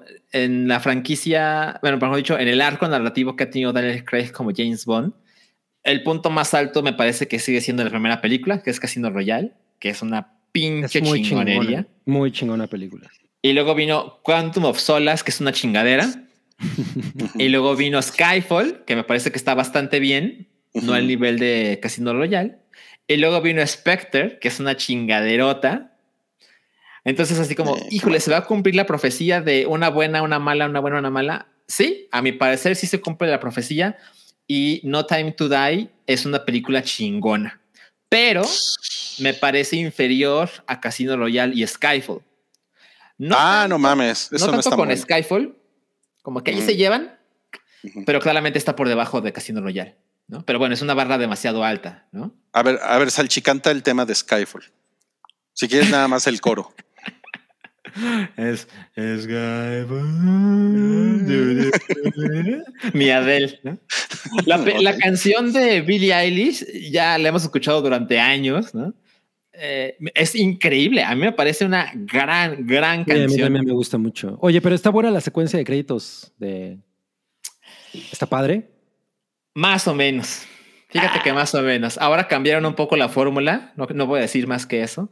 Pero curiosamente me parece que los créditos de Casino Royale son posiblemente los mejores de la franquicia, sin duda los mejores de Daniel Craig. Y en esta ocasión cambiaron un poco las cosas, como para hacerse menos tradicionales, y me gustó menos. Me gustó menos, tengo que decirlo. Eh, esta debe ser la peor película para entrarle a James Bond. O sea, si alguien así como que tiene curiosidad y dice, ay, voy a ver esta. No, no, yo creo que es una pésima idea. No, no empiecen por aquí, por favor. Em, hay algo que puede hacer para algunas personas eh, una cosa negativa. Ujú. A mí me parece que tiene sentido y es que la acción es poco sorprendente. Y es así como, pero ¿cómo? Si es una película de James Bond, ¿no? Si O sea, se ¿no están buenos los putazos? Sí están buenos, pero claramente la intención como de los recursos no están por ahí, porque en esta ocasión se han dedicado más a contar la historia de James Bond, el hombre. Eso es Si como, se dan suena cuenta- como un comercial de perfume. Ajá, exacto. Si se dan cuenta, antes lo que pasaba con las otras películas de Bond era que hacía una misión y en la siguiente no había consecuencias, ¿no? O sea, es otra página del mismo libro y luego, y luego viaja al espacio y luego viaja a este continente y luego regresa y se coge a cuatro señoras y luego regresa. No pasaba nada en ese Señoritas, sentido. por favor. Señoritas. No, también señoras, me acuerdo. Pero en esta ocasión, por primera vez en, en la historia de la franquicia, hay un arco narrativo cuando un solo actor es James Bond. Y en esta ocasión termina, y me parece que termina de una manera muy satisfactoria, y eso provoca que la acción no sea como la cosa más espectacular que hayamos visto, pero conseguimos otras que ya se darán cuenta. Eh, por ejemplo, algo que, sucede con, con, el término, con, con, lo que pasa con la acción y que les digo que no es tan sorprendente, hay una cosa que así parece exageración, pero no lo es. Puedo decir que Ted Lasso hace más con su teléfono que James Bond. Porque okay. en Ted Lasso constantemente este personaje está usando su teléfono para hacer cosas, ¿no? sus llamadas, sus notas, etcétera. Aquí, aquí no pasa eso. Aquí el, el, uso que le da Bond a sus gadgets es bastante discreto. ¿no? Ha cambiado mucho en ese sentido la franquicia. El product placement es menos ridículo. Yo recuerdo que la, la era de, de Pierce Brosnan era ya estúpido. Y en esta ocasión no, o sea, de repente se ve alguno que otro logo y, y, de repente ves que cierto vehículo es el que están manejando y se ve chingón, pero hasta ahí. ¿Qué pasó, Rui? Pero sí sale Q. Sí, por supuesto, por supuesto. O sea, o sea pero Q, Q, ¿qué hace Q si, si los gadgets no están chingones? Es que sí están chingones, pero no es una cosa que tenga demasiado tiempo. Como que aparecen en su justa medida, hacen okay. lo que tienen que hacer y a lo que sigue. Okay. okay. O sea, yo recuerdo con Chris Brosnan estaba el BMW que manejaba control remoto por el teléfono Sony Ericsson. Y tenía su escena. Claro. ¿no? Ajá, y era una escena de qué, ocho minutos. No, aquí no. ¿Qué hace? Aparece el gadget, hace lo que tiene que hacer, se ve chingón y a lo que sigue. Eh, la fotografía es chingona, pero no me parece que sea la más espectacular de la serie. Y yo, francamente, esperaba algo más arriesgado de parte del director, que es Kari Yoji Fukunaga, quien es mm. famoso por la primera temporada de True Detective. ¿Aquí todos vimos True Detective? Yo no. Sí, yo.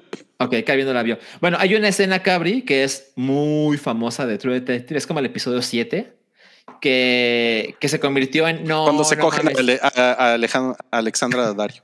no, bueno, esa es chingona, pero no hablo de eso. Hablo de la de los balazos, la que es una sola toma.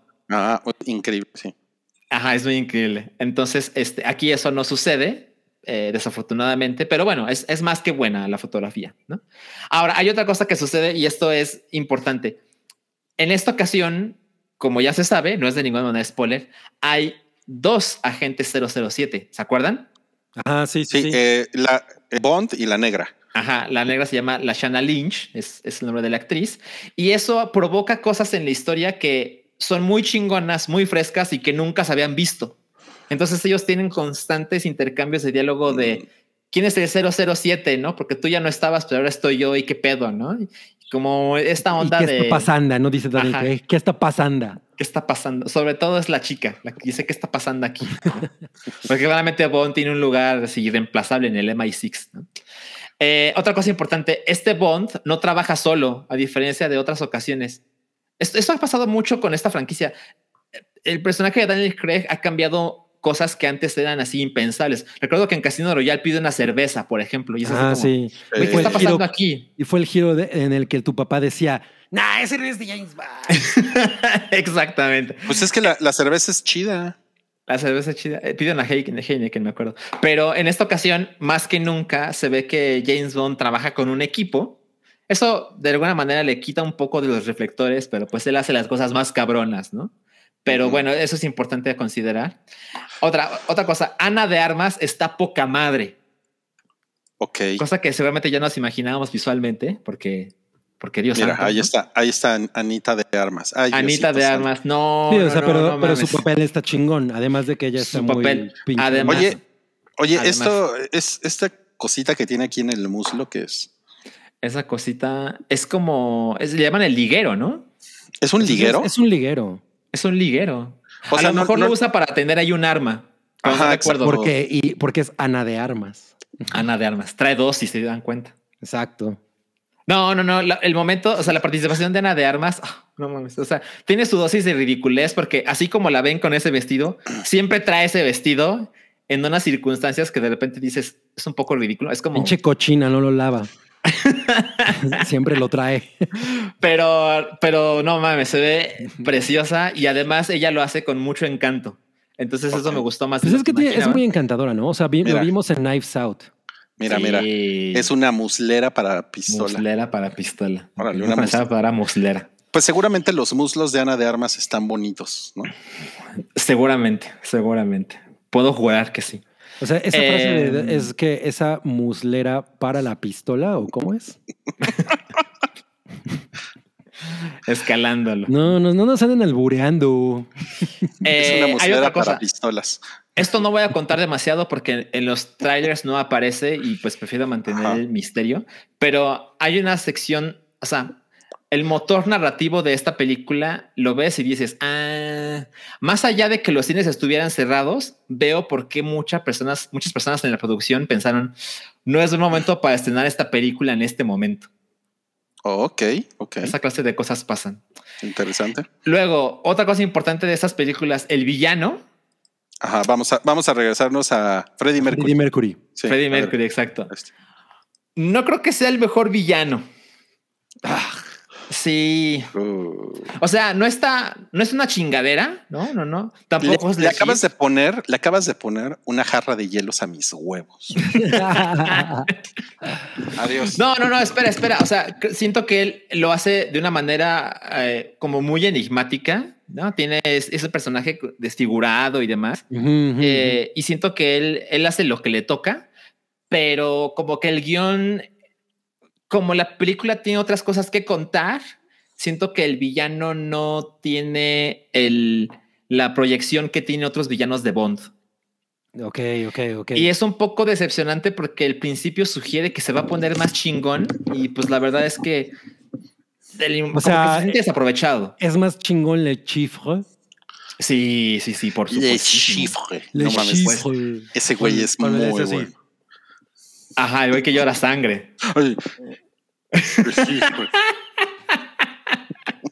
Ahora, aquí como un paréntesis, yo vi, o sea, vi a Rami Malek en esta película y dije, ah, chinga, este güey sería un buen Joker.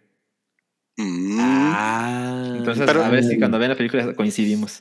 Oye, eh, tenem- tenemos aquí una, una, una pregunta. tenemos una pregunta para ti. A ver. Que si Ana de Armas lleva tacones mientras la persigue el Indominus Rex. Eh, sería un spoiler responder. ok, ok. Oye, sale el Aston Martin. Sale el Aston No. Martin y tiene una escena. Es una escena que ya apareció en trailers. Chingona, chingona. Bien, me hizo Pues es que el. Aston Martin es muy hermoso. Sí, es, es- sí que lo es. Y es una cosa que volvió con Daniel Craig, porque también se fue con Pierce Brosnan. Ajá, creo que Pierce Brosnan puso el. Él, él fue el que usó Blue, creo. Ajá, Ah. exacto. Eso fue escándala en su momento. Ajá, sí. Y ya para terminar, siento que, como se dan cuenta, pues he hecho como una un repaso de cosas buenas y malas, ¿no? No me parece que las malas sean terribles, siento que las cosas buenas son muy buenas. Y algo que sucede con esta franquicia es que es normal perderse, ¿no? Como que, como que no sabes en cuál película Bond fue al espacio y no sabes cuál misión es en Egipto. Y como que es muy fácil, o sea, son 20 25 películas ya, ¿no? Entonces también eso, eso, eso contribuye. Pero siento que lo que pasa en esta película es, va a crear un antes y un después con la franquicia. Pasan cosas que nunca hayamos visto con el personaje, cosas O sea, o sea, sale James Bond y dice lo más importante es la familia. no, afortunadamente, afortunadamente eso nunca sucede. Pero, pero sí siento que, que la gente recordará de una manera muy positiva lo que pasó con el Craig y el próximo James Bond, a quien sea que le toque, va a estar más cerca de este que de Roger Moore o de Sean Connery. O sea, las cosas han cambiado dramáticamente y volver se sentiría como un enorme retroceso. Es que, es que el- eso que pasó justo con, con Roy, so- so- especialmente con Roya Mura, Roy Moore, Roy Moore. eh, está ahorita, ocupa ese lugar rápido y furioso. O sea, rápido y furioso es. es. ese tipo de, de entretenimiento, ese tipo de acción, ¿no? Así es. Oye. Salchi, espérate, no te, no te puedes ir sin decir, mira, ahí está la negra. Sí. Ella está Y, eh, increíble. Ella lo hace cabrón. Sí. Ella, ella sale en Skyfall, ¿no? Eh, sí. Sí, ahí es cuando como que le, le dan el rango, ¿no? ¿O no? Sí. Eh, no, no, no. El rango se lo hacen en, entre, entre Spectre y esta, porque Ah, ok. ok. recuerda que O sea- Bond había muerto en Spectre. O sea, le dan un, un camaleón con la voz ahí va el chiste de rango. Güey, me, tengo que tener un rango preparado para estos momentos. Un rango, exacto. Ok, ella está increíble. Y. Ay, güey. ¿Cómo, Oye, ¿Cómo está? está- Mía, Mía, ¿cómo se llama? Sia Ledoux. Lia ¿Cómo? Seydoux. Mia Le- Sia Yes, Ledoux. Oye, a mí me eh, parece. ah, dilo, Cabri. Nada más rapidísimo. Dice Miguel Montoya que con Daniel Craig la, la franquicia de James Bond se convirtió en una copia de Misión Imposible. Yo no creo. Yo creo que Uh, no. más bien se fue hacia Born Identity. O sea, porque yo recuerdo que la primera, que Casino Royale, con esa secuencia con la que inicia como del parkour, Ajá. a mí me recordó como, ah, es como Born Identity, pero en, en esteroides, ¿no? Es como ese Ujú. tipo de acción y todo eso. Siento que es más por allá. Pero bueno, Lía Seydoux. Bueno, cuéntanos, por Ajá. favor, cómo está esta pechocha güerita franchecha que Ajá. no mames. sí se, se- se da un tiro con Ana de Armas de quién es la más pechocha, ¿no?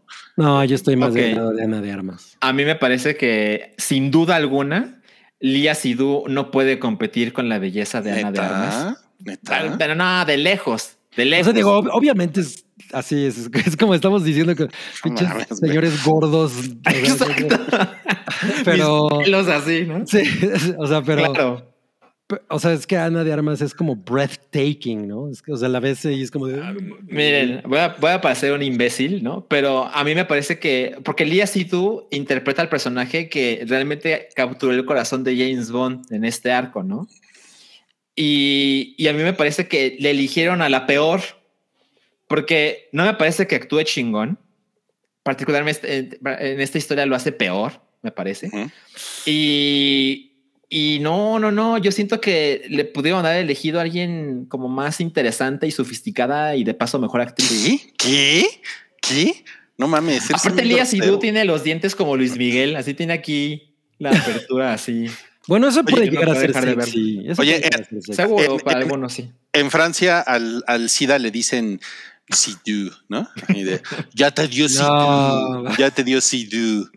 ¿O no? No, mames, no mames. Ok, ok. Bueno, eh, ahí está Anita de Armas. No, no mames, brutal. Siento que eso sí muy importante. Si Ana de Armas le hubiera tocado para hacer en, en una película de Bond de otra década, hubiera parecido como la mujer que conocen, se la cogen tres minutos y luego la matan y desaparece de la historia, ¿no? Y aquí no, aquí, aquí funciona de una manera mucho más interesante. Entonces, O a lo mejor hubiera salido en una de Austin Powers. Sí, Tengo, sí, sí. Que corregirte ahí. Sí, sí. Bond no podría comerse una mujer en tres minutos. O sea, Bond, Bond dura más de tres minutos. Es, es James Bond. No, Pues O en sea, las películas no se ve que dure mucho, ¿eh? Mínimo se echa la media hora. Es- Oye, ¿cómo es posible que cómo es posible que a James Bond nunca la haya patrocinado Bonai? Claro. Me- no me imagino ese, e- ese consumo de productos de una manera sofisticada. Mira, mira, nuestro, nuestro own Santiago Caballero dice, Lea Seydoux tiene cara de mamona, hay llama full por las caras de mamonas. Sí, bueno, Ah, claro, eh, claro. Yo no Mi- creo que tenga mi- tanta mi cara de hermano- mamona, ¿eh? MH Santiago Caballero, yo te entiendo, estoy contigo. MH. MH. Bueno. Miren, bien, aquí puedo está. estar en la minoría. Aquí está Daniel Craig. Como con un, con un rifle que se ve mamón. Sí, Así no es. mames. ¿eh? Se ve que te lo avienta y sí te mata, ¿no? No mames, güey. A ver, mira, nos, nos Federico, más bien, sí, pregunta si a Bond gusta el bonding durante el sexo. Seguramente, ¿no? Yo creo que sí. Seguro sí. Tiene, tiene cara de que le gusta de eso. Y mira, J. Gerardo dice: Yo muero por Lia. ¿Ya ves? Entiendo, entiendo. No pasa nada. No, está, está bien, o sea, pero la pregunta no fue si estaba guapa o no. Yo definitivamente es una mujer muy bella, pero o sea, Ana de Armas es un nivel muy perro. O sea, es como de- Sí. Me, Es como- me da, me da mucho gusto que en el sótano del Titanic están asumiendo de, de Ana de chistes de papás, ¿no? Dice Darian Martínez, Ana de Armas posando con armas. Exacto. Y dos, además, por eso son Y dos. var- var- varias. Y dos. ¿Quieres un Bond Bondice? Miren, a mí me parece que la, la mejor mujer, o sea, la más sexy que apareció con Daniel Craig es, es Eva Green. Ah, No. A mí, me, a mí me gusta más Ana de Armas. Pinche- pero sí, Eva, Eva Green. flaca No, pero, pero lo que pasa, lo que pasa con, con Eva Green y James Bond es que ellos sí tienen un algo. Claro, claro. A eso me y, refiero. y se ahoga, sí ahoga. Y lo que pasa con Lia Sidhu me parece que no es tan interesante. Pues porque a Bond le da Sidhu. Ahí voy otra vez con mi pendejada. Miren, aquí eh, se ve bien linda. Ahí. O sea, se- está despeinada, trae un Está vestido blanco. Eh, Jane- James Bond, pues Daniel Craig está bien mamado. ¿no? Eh, yo tengo un problema con Daniel Craig. Me parece que está muy camaronudo. Pero Muy, Pero- ¿Qué significa camaronudo? Que, la, que tiene la piel muy roja. tiene la como- piel muy, muy, muy roja. Trump. Pero, pero bueno, tam- también tengo que decir que no tendría los huevos de decírselo en su cara. Ah, bien, bien. Sí, no, la verdad no. No, creo que sí. Ah, mi Daniel, estás bien camaronudo. O sea, yo vi a, yo vi a, yo vi a Daniel Craig en la alfombra roja de Spectre cuando, cuando, cuando gracias, gracias a Spectre, como bien comentaban en el sótano del Titanic, tenemos, tenemos Día de Muertos en México, gracias a Sí, Spectre. sí, ¿no? sí. Y Gracias. yo, yo, yo estuve en esa alfombra roja y pues eh, la verdad es que sí, o sea, el güey es este. Pues es- sí está Orejón. cabrón, o sea, sí está bien Ah, orejón y, y camaronudo, pero sí es un, es un gran, es un gran James Bond, ¿no? No Ah, es es mi James Bond James Bond. favorito, pero es un gran. James Bond.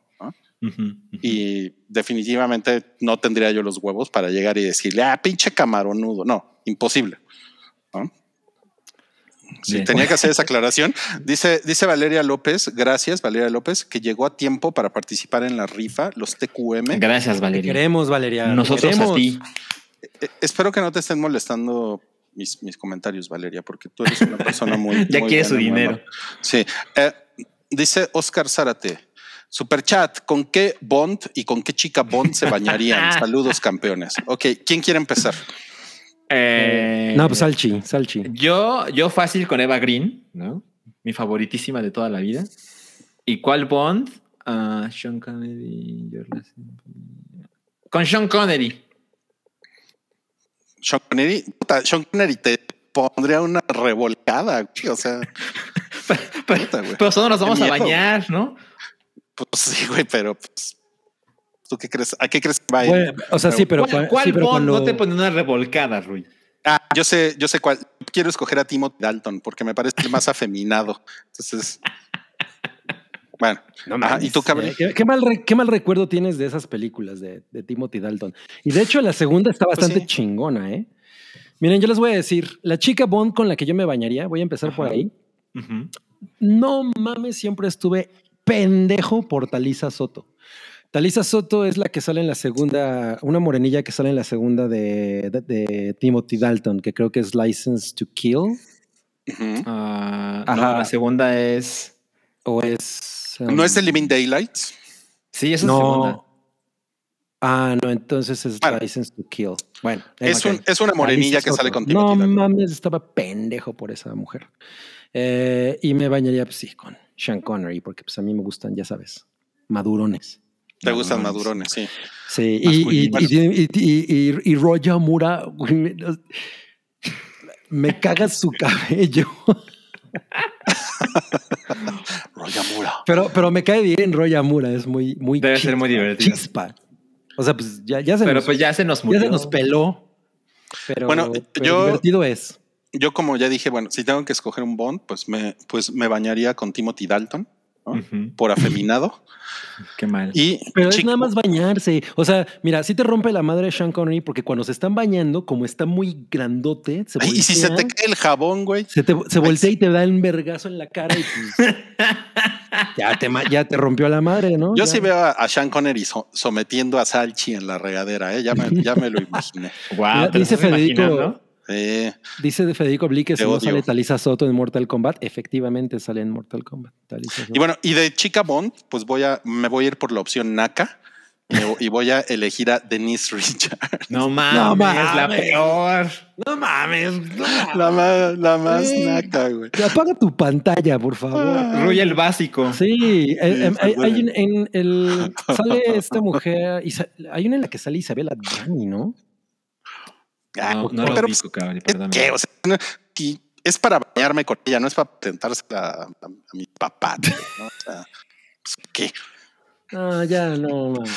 No, no, no. O sea, no es para ir con ella a, una boda con ella, güey. No, no- no te preguntaron, no te preguntaron con cuál te irías a los tacos de cochinada, güey. Te preguntaron. No mames, güey. O sea, con Denise Richards ¿Cuál te estaría padrísimo. va.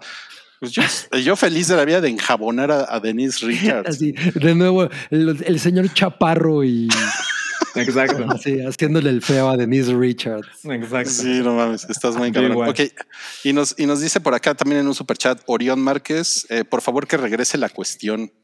Debería, ¿eh? Híjole, no mames. Acaba de decir J. Gerardo Ros- Rosamund Pike. No mames, no mames, no mames, no mames. ¿En cuál salió Rosetmunda Pico? En, no- en, en, Another Day. Es la última de. no mames, sí es cierto, cabrón. Puta. Cambio Talisa, cambio Talisa Sopto por Rosamund Pike. Es muy guapa Rosetmunda, ¿eh? Uf, no mames, sí. De pinche elegancia de esa mujer. Y, no, y nos dice Julio, Julio Massa también, super chat, solo viene por la rifa, bye, los TQM. bien, no, pues Julio, gracias. Eh, Javier González. Oye, no, yo, yo siempre Sí, me he ¿eh? preguntado si Judy Dench estaba chida eh, como en 1920. Pues tiene cara de que sí, ¿eh? Javier González nos deja 50 pesitos. Gracias, gracias Javier. Y San- mira, Santiago dice que no, no recordaba a Denise Richards, tenía la noción de que había salido en una parodia de Bond. Sí, sí, sí. en No. Die to No Time. Ah, mira, mira, no, Javier, es que se le, se le fue su superchat sin texto y dice, se me fue el mensaje sin texto. Quería preguntarles qué personaje de Succession apoyan. No, Uy, pues, qué ¿Cómo se llama la mujer? Híjole. Muy- Chabón se llama, ¿verdad, Cabri? Sí, sí, sí. No mames. Ah, e- ella, ella es mi favoritísima. O sea, es una hija de la chingada, pero uff. Ojalá gane ella. No, Oigan, pues yo, yo- no, yo no me bañaría con Judy Dench, pero sí dejaría que, que me arropara. Ruiz sigue con su tema. Que sí. arropara, que Sí. te diera un chocolatito Y me diera un chocolatito y así, y me pusiera mis cobijitas así, ya me voy a dormir. No mames eso. Ay, güey. Qué Shio- mal. Shio- sí, Shioban, sí, no mames, no mames. Ay, no Cuando- mames, güey. Cuando veremos a un chico Bond, pues, ya- ay, no mames, pues sí, ¿no? Pinche James Bond debería de ser pansexual, güey. ¿Cuándo vamos a ver a Pablo. Vitar acostarse con James Bond? Pues, pues ya, ya hubo, ya hubo como, como una, como un coqueteo con la bisexualidad de Bond Ajá. cuando, cuando, con, creo que fue con Javier Bardem, ¿no? Así es. Así que le dijo, ah, pues yo- Ay. Yo, soy también, yo soy bien puto. Algo así decía en la película, no, no me acuerdo. Yo no, me- yo no vi Algo esa así decía. Esa Sí. película no la vi, la tengo que ver. Sí, sí, sí. Entonces, bueno, pon- ponte ahí al día. Tenemos otro superchat de Bernardo Morales. Dice que me manden saludos el güero Palma y Peddington. Ah, No pues, mames. a ver, venga de ahí.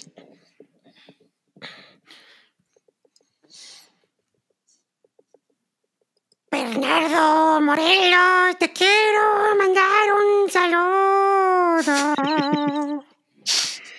Tomemos el trago, hagamos estragos, tarot. Bueno, bye. Órale, güey, ya canto. Es como un corrido eso, ¿no? ok. Hola, ¿cómo estás, Bernardo? Te mando un saludo. Mi espada también te manda un saludo. No mames. Pregunta a Santiago Caballero que si el güero Palma sería un buen Bond. Por supuesto, sería. Yo no sé qué sea eso. Pero el güero Palma no es británico. Ah, no. ¿Qué es un británico? Un británico son los que viven en, en el país de al lado del tuyo. No lo conozco. Eso fue más como voz de Patricio que del güero Palma. No lo conozco. No lo conozco. Muy bien. Bueno. ¿quieres decir algo para terminar con Sin Tiempo para Morir? Eh, no, e- eso fue todo lo que tenía que decir. Eh, de- bueno, definitivamente no es una cosa que vaya a cambiar la percepción que las personas tienen de James Bond, ¿no? Es como, como que ya a esas alturas sabes si te entusiasma ver la última película de Daniel Craig o si te esperas a la siguiente o si nunca vas a ver ninguna, ¿no? Eh, a mí me gustó, le doy cuatro de cinco salchichas. Órale, no, pues sí. tú, la- no, tú no fuiste tan pinche acelerado como Rui con su. No, le doy 6 de 5 a Midnight Mass. No, cinco, Sí, cinco de sí. cinco. En, en O sea, cinco sí, meses se va a olvidar de que existe. Tengo, tengo, tengo, tengo que admitir que la, la acabé de ver hoy y también estoy hypeado, ¿no? Eh, por eso, o sea, sí la tengo muy fresca. Pero no, Es ¿eh? cierto. No, es a mí cierto. no se me olvidan las cosas como a ti. Pinche viejito. Uh, se caliente. ok, Ok, ok. bueno. Eh, más estrenos de esta semana. En Disney Plus se estrena un documental que se llama Releyendo Mafalda. Ujú. Eh, a- El, tra- ¿alguien el le- tráiler no dice esto? mucho. No. Puta, No. yo, o sea, yo soy turbo fan de Mafalda, güey. Entonces, Yo también soy sí, muy no fan, mames. soy O sea, me, de Mafalda. Cua- cualquiera, ahí se están exprimiendo cabronamente mi, pues, oh, mi nostalgia, obviamente, pero también el cariño que le tengo a, a- a un, pues, un cómic que definitivamente en medio audiovisual ha sido muy triste, ¿no? O sea, está como al nivel de Asterix y Obelix un poco, nada más que Asterix y Obelix ha tenido un chingo de, de material eh, audiovisual. Pero te acuerdas que en los 80 hubo una película de Mafalda que pues eran las historietas llevadas a la animación y, y un documental sobre esto, no mames, y producido por National Geographic. I'm so Ajá. fucking there. Eso No, es por chingón. supuesto. Dice, dice la, descripción del programa que es una mirada profunda sobre la famosa historieta de Kino, el creador de Mafalda, que contará, entre otras cosas, cómo es que después de tantos años sigue vigente y es tan querida alrededor del mundo. Cito entrevistas exclusivas. Sí, y dice Rogelinito, ¿qué opinaría Mafalda? ¿Qué opinaría Famalda de salir en una plataforma de Disney? Sí, e- eso es una cosa muy extraña, ¿no? O sea, como, como que es un poco un balazo en el pie. Pero yo no, yo no, no, yo no, yo no creo que. No. O sea, porque e- e- ella, e- Es ella el no era. e- Ella, e- ella no era como anti-yankees, ¿no? Mafalda. Ah, Pues un poco Sí, sí, ¿no? porque era fan de los Beatles. ¿Eso qué? Son británicos. No, pero an- anti-yankee no. Para Mm, nada. pues no, pero pues sí, o sea, sí había como un, se cuestionaba el capitalismo y, y- y todo eso. O sea, ¿no? era, era muy crítica, pero no, pero no era tampoco así rojilla, ¿no? Ajá, sí, rojilla no era, no, no era No. rojilla. Pero a lo mejor, pero cuando creció se volvió periquita. sí, es cierto. El upgrade. Consiguió un Ah, mejor trabajo. Cuando, cuando creció, se, cuando creció se convirtió en Regina Blandón. ¿Qué? Ay, no mames. Ok, bueno, y hay, ot- hay otro estreno esta semana. eh, bueno, van a empezar en, en- en Amazon, en Amazon Video, van a, van a empezar las, las películas de Welcome to the Bloomhouse, que es como un, como una. Es, es Blumhouse TV, ¿no? Básicamente. Ajá, es como una Ajá. segunda. eh, es como una segunda temporada. Ya lo hicieron el año pasado de, de producciones de Bloomhouse que son exclusivas para la, para la plataforma. Y pues vamos, vamos a empezar. eh, hay dos películas para este fin de semana. Pues, les digo, es porque, es porque ya está la temporada la- Spooky. Exacto, sí, que de eso habló Oralia ayer en la Hypa. Por cierto, vean la Hypa, que yo estuve de invitado. Vean la vean la esa de Adriana Barraza me, me parece que está interesante. Eh, se ella es como, fue, es una mujer como medianamente activista en un pequeño pueblo en el que ella es como muy fan de un casino, ¿no? Hay, un casino al que ella va mucho y de pronto el casino eh, se vuelve dueño un güey que es como todo creepy y pues hay, hay unas fuerzas ahí como también se, se nota sobrenaturales que toman, tienen que ver mucho con, con el juego y todo eso y pues ella trata de combatir junto con todos los viejitos del pueblo eh, a estas fuerzas. ¿no? Entonces se, se ve interesante, a mí me da mucha curiosidad ver a Adriana Barraza porque a pesar de que no soy fan ni nada, la verdad es que el hecho de que esté en algo así me parece cagado. Y me recordó un poco a la película, en tono, a la película de Nicolas Cage contra Showbiz Pizza Fiesta. Ok. ¿No? O sea, no me acuerdo cómo se llamaba la, la película. Wonky Wonderland o algo así, no me acuerdo. Pero de las dos que anunciaron, la segunda es la que más me llama la atención. Aunque también me recuerda a Attack, a Attack the Block. Ok, ok. Mm. Es, esta, esta de la que estaba hablando Cabri se llama Bingo Hell. Ah, Bingo Hell, ajá. Bingo Hell y eh, sale el primero de octubre, o sea, mañana, en Sí. Amazon Prime Video. Y la otra que, que, me- que menciona, que ahorita mencionó Cabri, se Sí. llama eh, Black, as Night. Sí, y es de. Está desarrollada en Nueva Orleans, según recuerdo. eh, y es de este grupo de afroamericanos que descubren que, que su barrio está siendo invadido por vampiros, ¿no? Y además hay una guerra de- entre vampiros. Y, y- y te digo, me recuerda mucho a, a- ¿Se llama Attack on the Block o Attack the, Blo- esta- Attack the. Block, ¿no? Attack the Block? Porque es justamente lo mismo, ¿no? Es como, eh, como eh, afrobritánicos combatiendo criaturas, Careful. ¿no? Y en este caso es eh, combatiendo vampiros. La neta es que me llamó mucho la atención este. De los dos es el que yo creo que vería primero. Ok, ok. Está, está bien verga. ¿Tú, Salchi, le tienes ganas a esto? Eh, la verdad es que no tanto, porque recuerdo que la- el año pasado la temporada sonaba bien y Y estuvo Cuando- 2-3. estuvo. Bueno, no, quiero ser honesto. La verdad es que no vi ninguna porque le- les perdí interés a las cuatro Ujú. películas que presentaron de terror y pues tampoco tengo muchas esperanzas en esta ocasión. Pero pues a ver, a ver si me animo. La verdad es que este, este año sí quiero ver películas, muchas películas de terror en octubre, porque yo difícilmente le entro por, por cosas de tiempo, pero pues a ver si este año sí puedo. Miren, Deberíamos tenemos un, hacer un maratón en mi casita, ¿no? tenemos un, tenemos un, un- un comentario racista en el sótano del Titanic. Dice, negros descubriendo vampiros. No, ya habría pues Blade. Exacto. cierto. ¿no? Pues, Sí, ahí, ahí sí, está. sí, ahí claro. está. Además, además tienes que ver la de la de la de HBO, la de mm, los señores negros que van a hacer un, un paseo por el sur. ¿Cómo se llama? Lovecraft Country. Ah, claro, claro, claro. Mm, sí. Sí, sí, sí, sí. Ok. Bueno, y antes de pasar a la siguiente sección, esos son los únicos estrenos de esta semana. Bueno, hablamos bastante de, de la película Bond. de James Bond. Sí. Eh, tenemos aquí un super chat de Gaby García, quien dice eh, 100 pesos para decirles que cambien, cambien el mood de mi día y 6 Que para otra supongo. cortinilla. Cambian el mood de mi día y 6 para otra cortinilla. Ya sabe cuánto cuestan nuestras cortinillas, al parecer.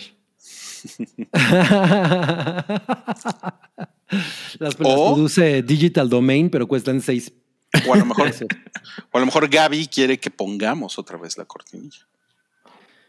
Eh, bueno, hay, Ah, hay- a lo mejor. están hablando de películas de, de negros con vampiros. Hay una de Eddie Murphy que se llama Vampire in Brooklyn también, que es negros, o sea, es de los 80. Y alguien aquí mencionó Blackula. Blácula, ajá, también. Claro. Ok.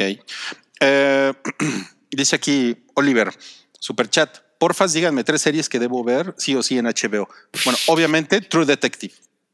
Primera temporada. Esa mierda que. La primera temporada sí lo vale. mames, güey. No, no mames, güey. No tienes, eres, eres un pobre idiota por decir eso. Es Ah, una no la- no cosa, es una cosa impresionante. Bueno, yo digo que ahorita por el momento tienes que ver Succession. Succession viene la temporada 3, entonces es buen Y momento se- para y- entrarle. Y se quedó, no mames. no sé si solo van a ser tres temporadas. ¿Tú sabes, Cabri? No sé, pero probablemente, ¿no? Suena a que sí. Yo también eso creo. Y pues ya hablé aquí de Hacks. Es una serie original de HBO Max. Son solo 10 episodios, creo. Muy chingona. Va a haber temporada 2. Muy recomendable. Ok. Ok. Hacks es H-A-C-K-S. H-A-C-K-S. Hacks. Ajá. Perfecto. Como hackers. Ujú. Bien, pues vamos a la siguiente sección, amigas, porque seguimos en este hype. Esta es una sección que ustedes han, han, han- han pedido mucho porque ha, ha tenido todo un, un- un revuelo en el mundo del diseño gráfico. Eh, Show- Ya sé. Showbiz ya, no- ya nos dijo que, que, no, que no está de acuerdo, que no está de acuerdo con la sección. Ah. Ok. Ahí La va, va. la va a boicotear. Exacto. Ahí les va la sección.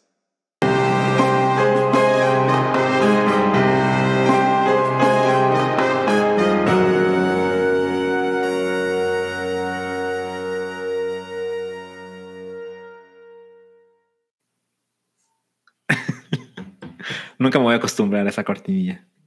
No mames, está bien, está bien, cabrón. la sección de. Salchi. La sección de. Salchi que está, que está sucediendo, pues ya es prácticamente una costumbre. Se está volviendo una costumbre, más bien. Está sucediendo cada dos semanas. Salchi califica. Los niños. es. Imagínense que Salchi es el señor que está ahí parado con la, con la camiseta negra Ajá. y ustedes, amable audiencia del hype, son los niños. Y Salchi les va a explicar. Ok, ok. Y va a calificar los pósters. De eso se trata esto. Ok, Y son vamos- las 8.45 pm. A ver cuánto tiempo dura esto. Ah, pues, el día de hoy traemos menos, solo traemos 40 pósters. Y vamos a empezar, Salchi. ok. em, uf. Eh, no me parece que sea una ilustración muy chingona, pero por otro lado es increíblemente fiel al contenido, ¿no? Entonces, este, eso le da puntos. ¿Puedes, puede- puedes decir de qué estamos hablando para los que nos Ah, están sí. escuchando? Eh, digo, esta es la peor sección para la gente que estudia nos escucha, pero este es el póster de Big Mouth, la creo que quinta temporada de Netflix. Y Sí. sale un personaje que no sé cómo se llama, perdón, con unos puños y en cada nudillo dice una letra y en un puño dice love y en otro dice hate. Y Pero está padre el efecto del blur, ¿no? Como de la profundidad. Eso sí me gustó. A mí me parece que está como, como muy amateur el, el efecto. Eh, Como si se hubiera empañado tu teléfono. Ajá, exacto, exacto. Y me parece que no es una imagen muy atractiva y los colores me parecen bastante aburridos. Entonces te doy dos de cinco. Dos de cinco salchichas. Madres. Sí, sí, Está le dediqué cabrón. más Si tiempo. fueras de- Rui, le hubieras dado 6 de 3. Qué pendejo. Siguiente. Ajá. El libro de Boba Fett. Ah, muy chingón, muy, muy, muy chingón. Em, me gusta mucho la pose de Boba Fett. Tiene una muy buena posición respecto al encuadre del póster. Como que se Eh, está agarrando los huevos, ¿no? Eso sí, exacto. Con el rifle, como- irónicamente. Yo siento, exacto. Yo siento que está como sentado sobre el salón de la justicia. Exacto, sí. Eh, me gusta mucho el logo que le crearon a la serie. Tiene una muy buena legibilidad, tiene una muy buena posición eh, respecto al póster. Eh, me parece que siempre los logos de Disney Plus son demasiado grandes, como que podría ser eh, solo el 80% del tamaño actual y estaría poca madre. Pero me gusta mucho. Le pongo 3.5 de 5. Punto cinco de cinco. No, 3.5 de 5. Ah, 3.5. Entendí punto cinco y dije, puta, qué bueno que te gustó, cabrón. Ajá, exacto. No, no, no. No ha Ok, pasado vamos. el punto 5 hasta ahora. Vamos al siguiente póster que es el Venas. Mira, la posición de Tom Hardy parece que se les olvidaba ponerla y dijeron, güey, aquí encontré un huequito, ¿no? Para poner el nombre del güey. Eh, Sí. la imagen me parece, pues, no me parece la más chingona, pero en la película sí se ve, ¿no? Me gusta la silueta de abajo, que está justo arriba de la palabra Venom. Eh, me parece que el logo que le hicieron a Venom es naco y efectivo, pero Ujú. siento que Let There Be Carnage es demasiado chiquito y siento que no le ayuda. Y en general me gusta el efecto de la, de la parte azul con cómo se conecta con el, persona- con el rostro del personaje. Y tiene esas líneas blancas que te llevan inevitablemente a ver el nombre de la película. Eso siempre ayuda. Entonces, a pesar de que no me parece que sea la cosa más chingona, tiene sus virtudes. Entonces le pongo 2.5 de 5. A mí, a mí se me hace que es como el que vendría en el cassette de VHS. Ajá, sí. Híjole, sí. Está. O sea, sí está naquito, pero pues es, es el espíritu, ¿no? De la película.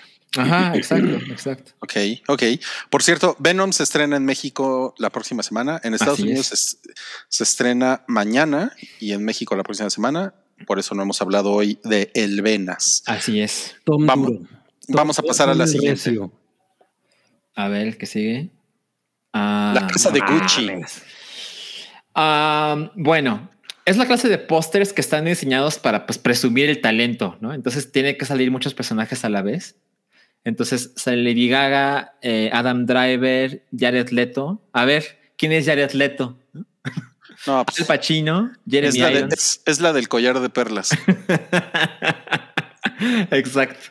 Eh, um, no, es, no es como que la, el acomodo más, más interesante, pero cumple su prometido de lo que les digo, presumir que hay nombres pesados en esta producción. Exacto.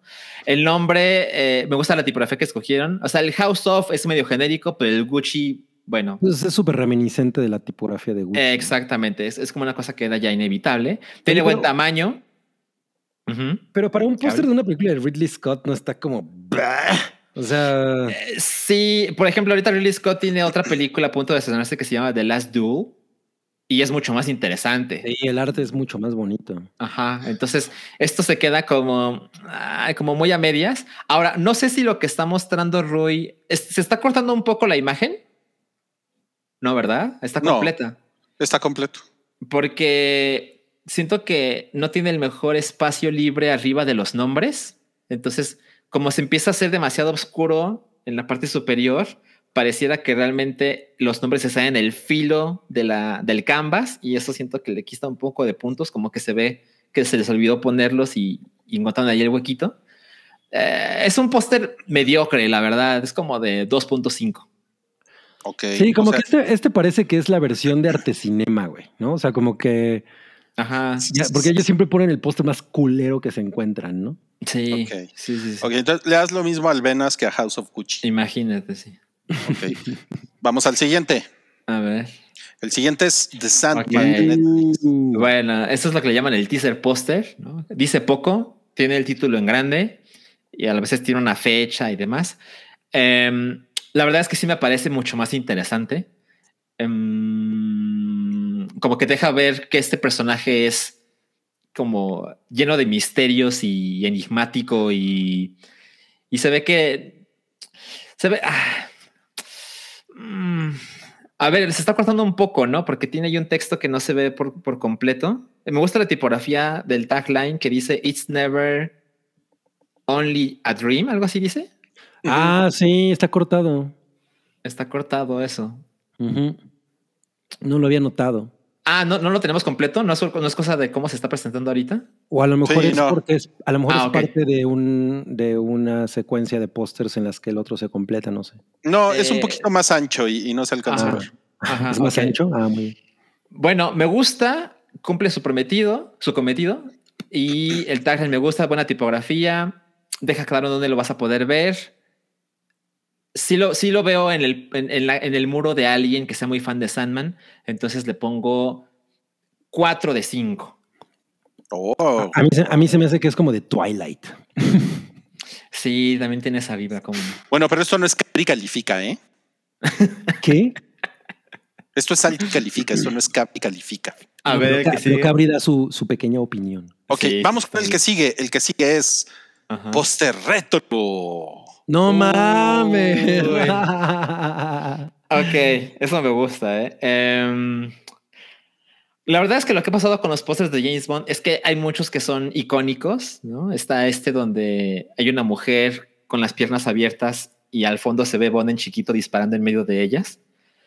Eh, en este caso es una pose que claramente te, te recuerda a James Bond. Tiene el- ¿cómo se llama? El, el tubo de las pistolas. Sí, como, como la mira, ¿no? ¿Esa es como una mira o...? No, no es la mira, una- es como el- un No, pues es el cañón. ¿Es el cañón? El cañón. Sí, el cañón. O sea, ese cañón está cañón.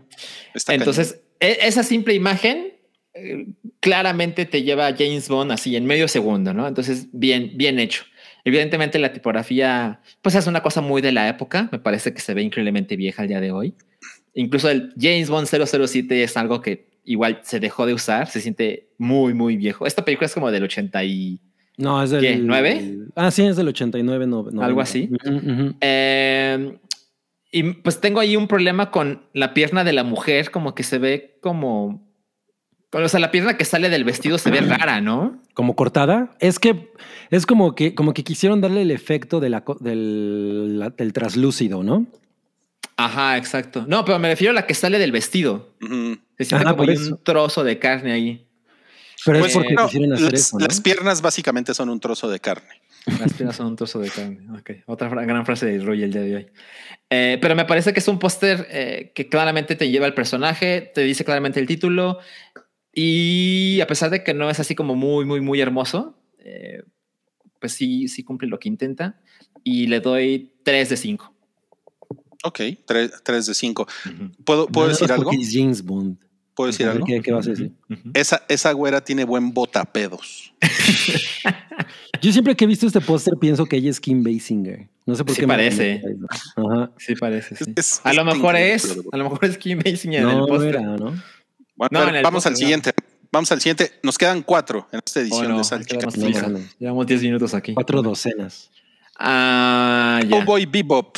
Ok, este es el póster de la serie, serie live action de Netflix de Cowboy Bebop. Me gusta mucho. Eh, me gusta estos tonos anaranjados que hacen buen contraste con el azul del personaje principal. Eh, yo no he visto el anime, pienso hacerlo antes de que se estrene la serie animada, perdón, la serie live action. Entonces no, no sé qué tan fiel es el diseño de esos personajes respecto al anime Pero eh, tiene el, el- el- logo es muy poderoso, ¿no? Tiene un buen tamaño y además la tipografía es muy vistosa. Por lo general, existe este error de cuando quieres que los dos renglones de texto midan forzosamente lo mismo, casi siempre haces un desastre. Pero en este caso está bien equilibrado porque las palabras tienen más o menos el mismo número de caracteres. Entonces no se hace ahí un, un- Más o un menos. Frankenstein, más o menos exacto. Entonces este me parece que es bastante bueno. Le pongo 4.5 de 5. No mames. Ay, no mames. Súper alto, ¿eh? Súper alto. O sea, tú sí lo tendrías en tu pared. Eh, si fuera fan de Cabo Vivo, sí, a lo mejor me hago fan y a lo mejor lo va a querer. Nah, pues yo preferiría tener a la del botapedos. Vamos al siguiente. Taperos, la película. What Siguiente es- if? Es eh, el más Ah. reciente episodio de What If de Sí. Disney Plus. Bueno, evidentemente el logo de Disney Plus siempre es demasiado grande, pero siempre tiene la misma posición. Eso lo aprecio. Sí, pues eh, seguro está así el, el ¿cómo se llama? El, machote. criterio, ¿no? El de, güey, a huevo exacto. tiene que ser así. Exacto. El, el logo de What If me parece bien, aunque creo que debe haber un espacio entre los puntos suspensivos y el signo de interrogación. ¿Estamos de acuerdo o no? No. Pues no. creo que es tu talk hablando. Es mi top. Puede ser, puede ser. Ok. A mí la ilustración me parece espantosa. Pero pues así es la. es- o sea, el póster ahí depende del contenido original, ¿no? Entonces, pues lo entiendo. Pero el póster, o sea, la imagen me parece bien pinches feíta. Eh, Y vi el meme de el calamardo guapo. Ah, claro. y Eso dije, pues sí, cabrón. tiene más sentido, ¿no? Pero, pero, pero la composición del póster me parece, me parece chingona, como detrás tiene esta galaxia con tonos anaranjados y se crea el contraste con el infinito del espacio en la parte inferior, ¿no? En azules y negros.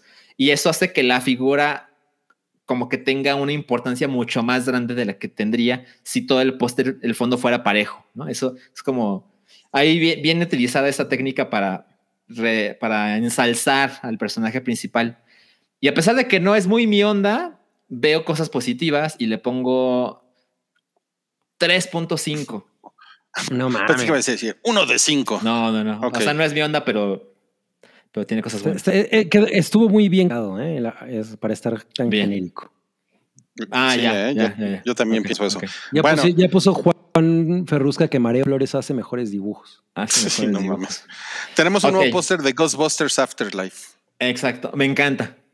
Me encanta. Sí, está bien Chingón. bonito este póster. El, el- el logo de la película cae en un lugar que es completamente legible, ¿no? La tipografía es bastante blanca y cae en un lugar muy oscuro de, de la ilustración, que es en este cielo malvado de nubes que claramente no son normales.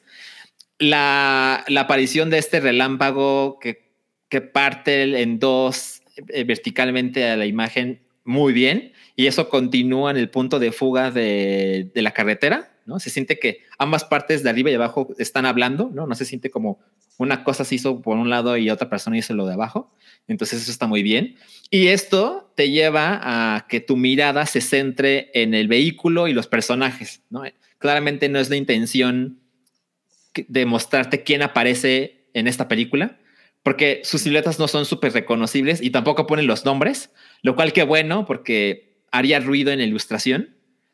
Y, y me parece muy hermoso además, o sea, la combinación de colores, el clasiquísimo logo de los Ghostbusters, 5 de 5. No Ahí mames. está. Creo que es y- la y primera vez que es pasa un- eso. Es un muy buen guiño al póster original. O sea, el póster de la primera. Sabes, no lo recuerdo, dos. pero. Era, bueno, nada más que en, en aquel están volteando hacia acá porque eran Dan Aykroyd, Harold Ramis y Bill Murray así, con la nube a, eh, verde arriba, Mm, que dice, They're here to, serve, to save the world. Entonces, fíjate, aún más chingón porque le habla a la vieja audiencia. Exacto, exacto. Bien. Sí, es completamente esa, esa vibra.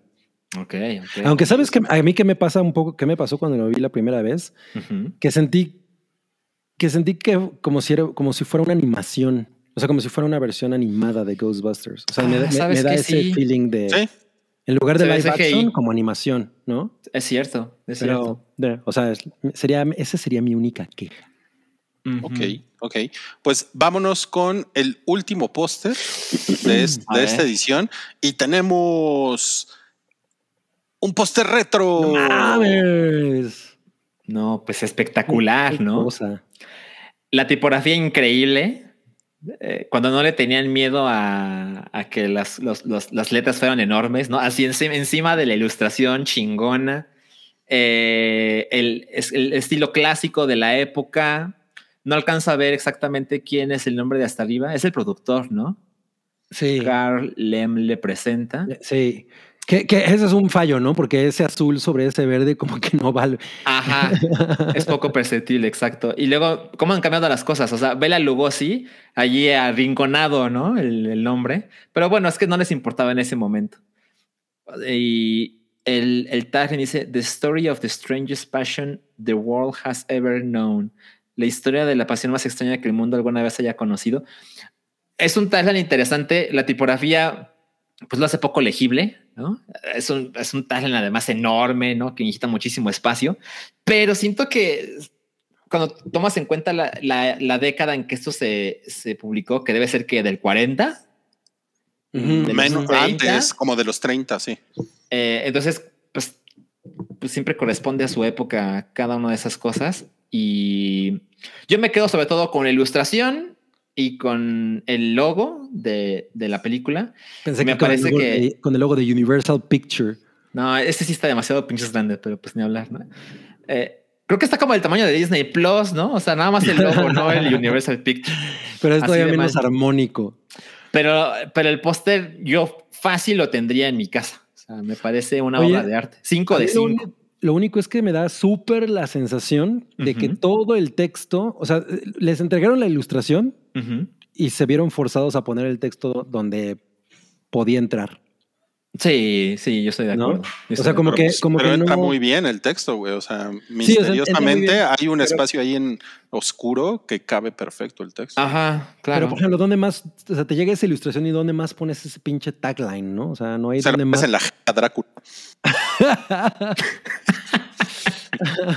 Dices, sáquese a la verga, pinche viejo chupasangre. Bueno, ¿saben qué? Le acabo de dar 5 de 5 y ya me arrepentí. Mejor le pongo 4.5 de 5 porque No, sí, efectivamente no. el texto es ahí problemático. Y algo que no me gusta es el Drácula. Las comillas. Sí, que, eh, bueno, pero. Ay, pero, eso es- época, pero ¿no? eso está padre también. Está vintage.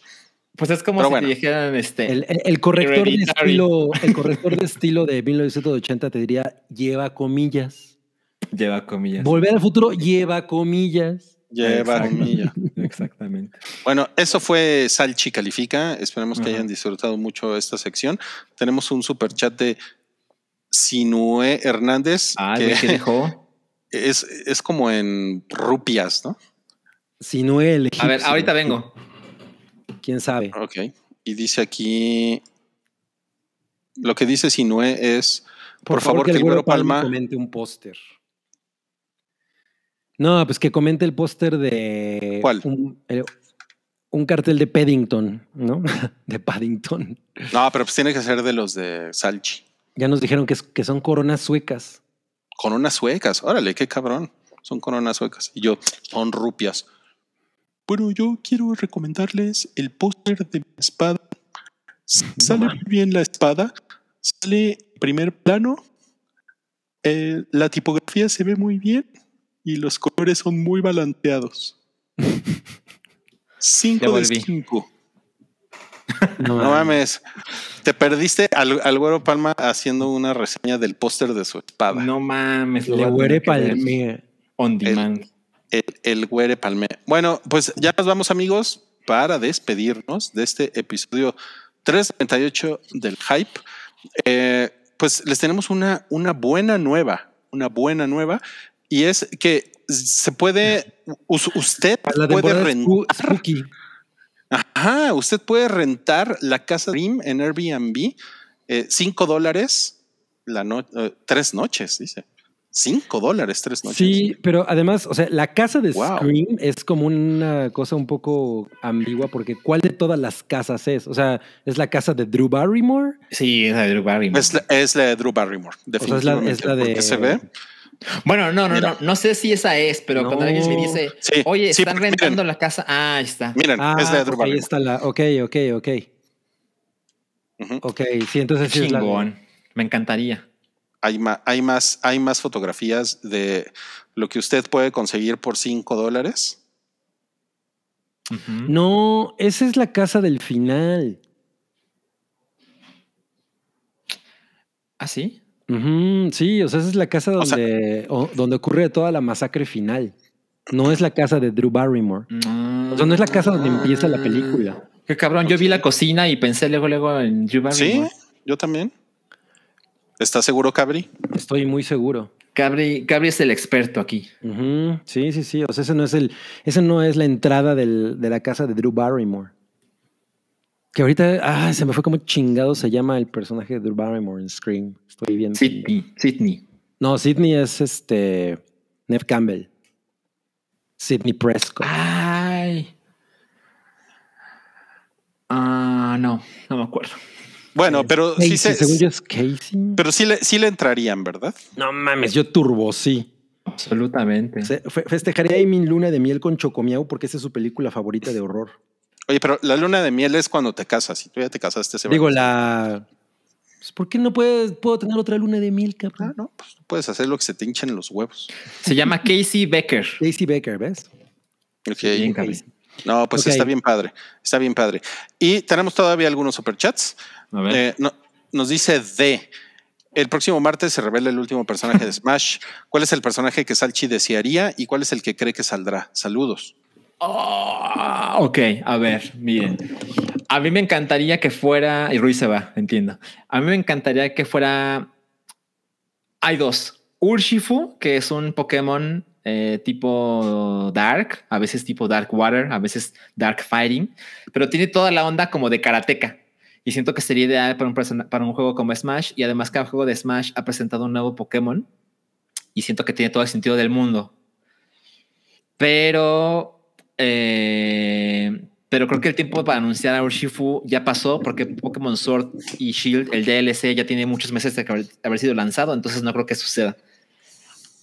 Otra cosa, me encantaría que fuera Eagle de Advance Wars porque sale en diciembre el nuevo juego y creo que tendrá sentido.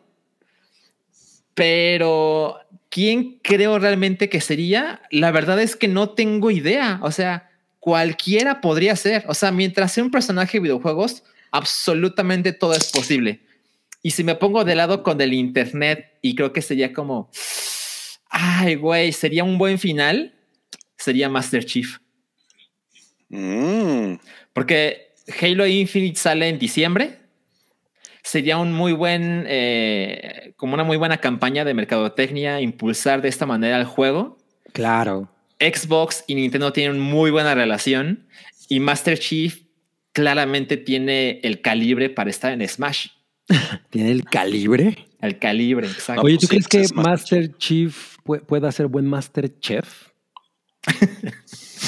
Yo creo que debe, debe cortar poca madre la zanahoria con el con la espadita, ¿no? Cortana, recuérdame la receta. Y lo, lo eliminan en la primera ronda. Exacto, exacto. Bueno, nos dice Super Unknown. Mi cumpleaños es en Halloween y me gustaría ir a, de, a Daemonios a festejar. ¿Podría el Daemonio compartir el menú de ese día, por favor? Ah, claro, super unknown. Pero lo único que te voy a decir es que el platillo especial va a ser ojos de Inés Gómez Mont con salsita de cereza en espejo de cilantro. ¡A la diabla! No mames. Espejo de cilantro.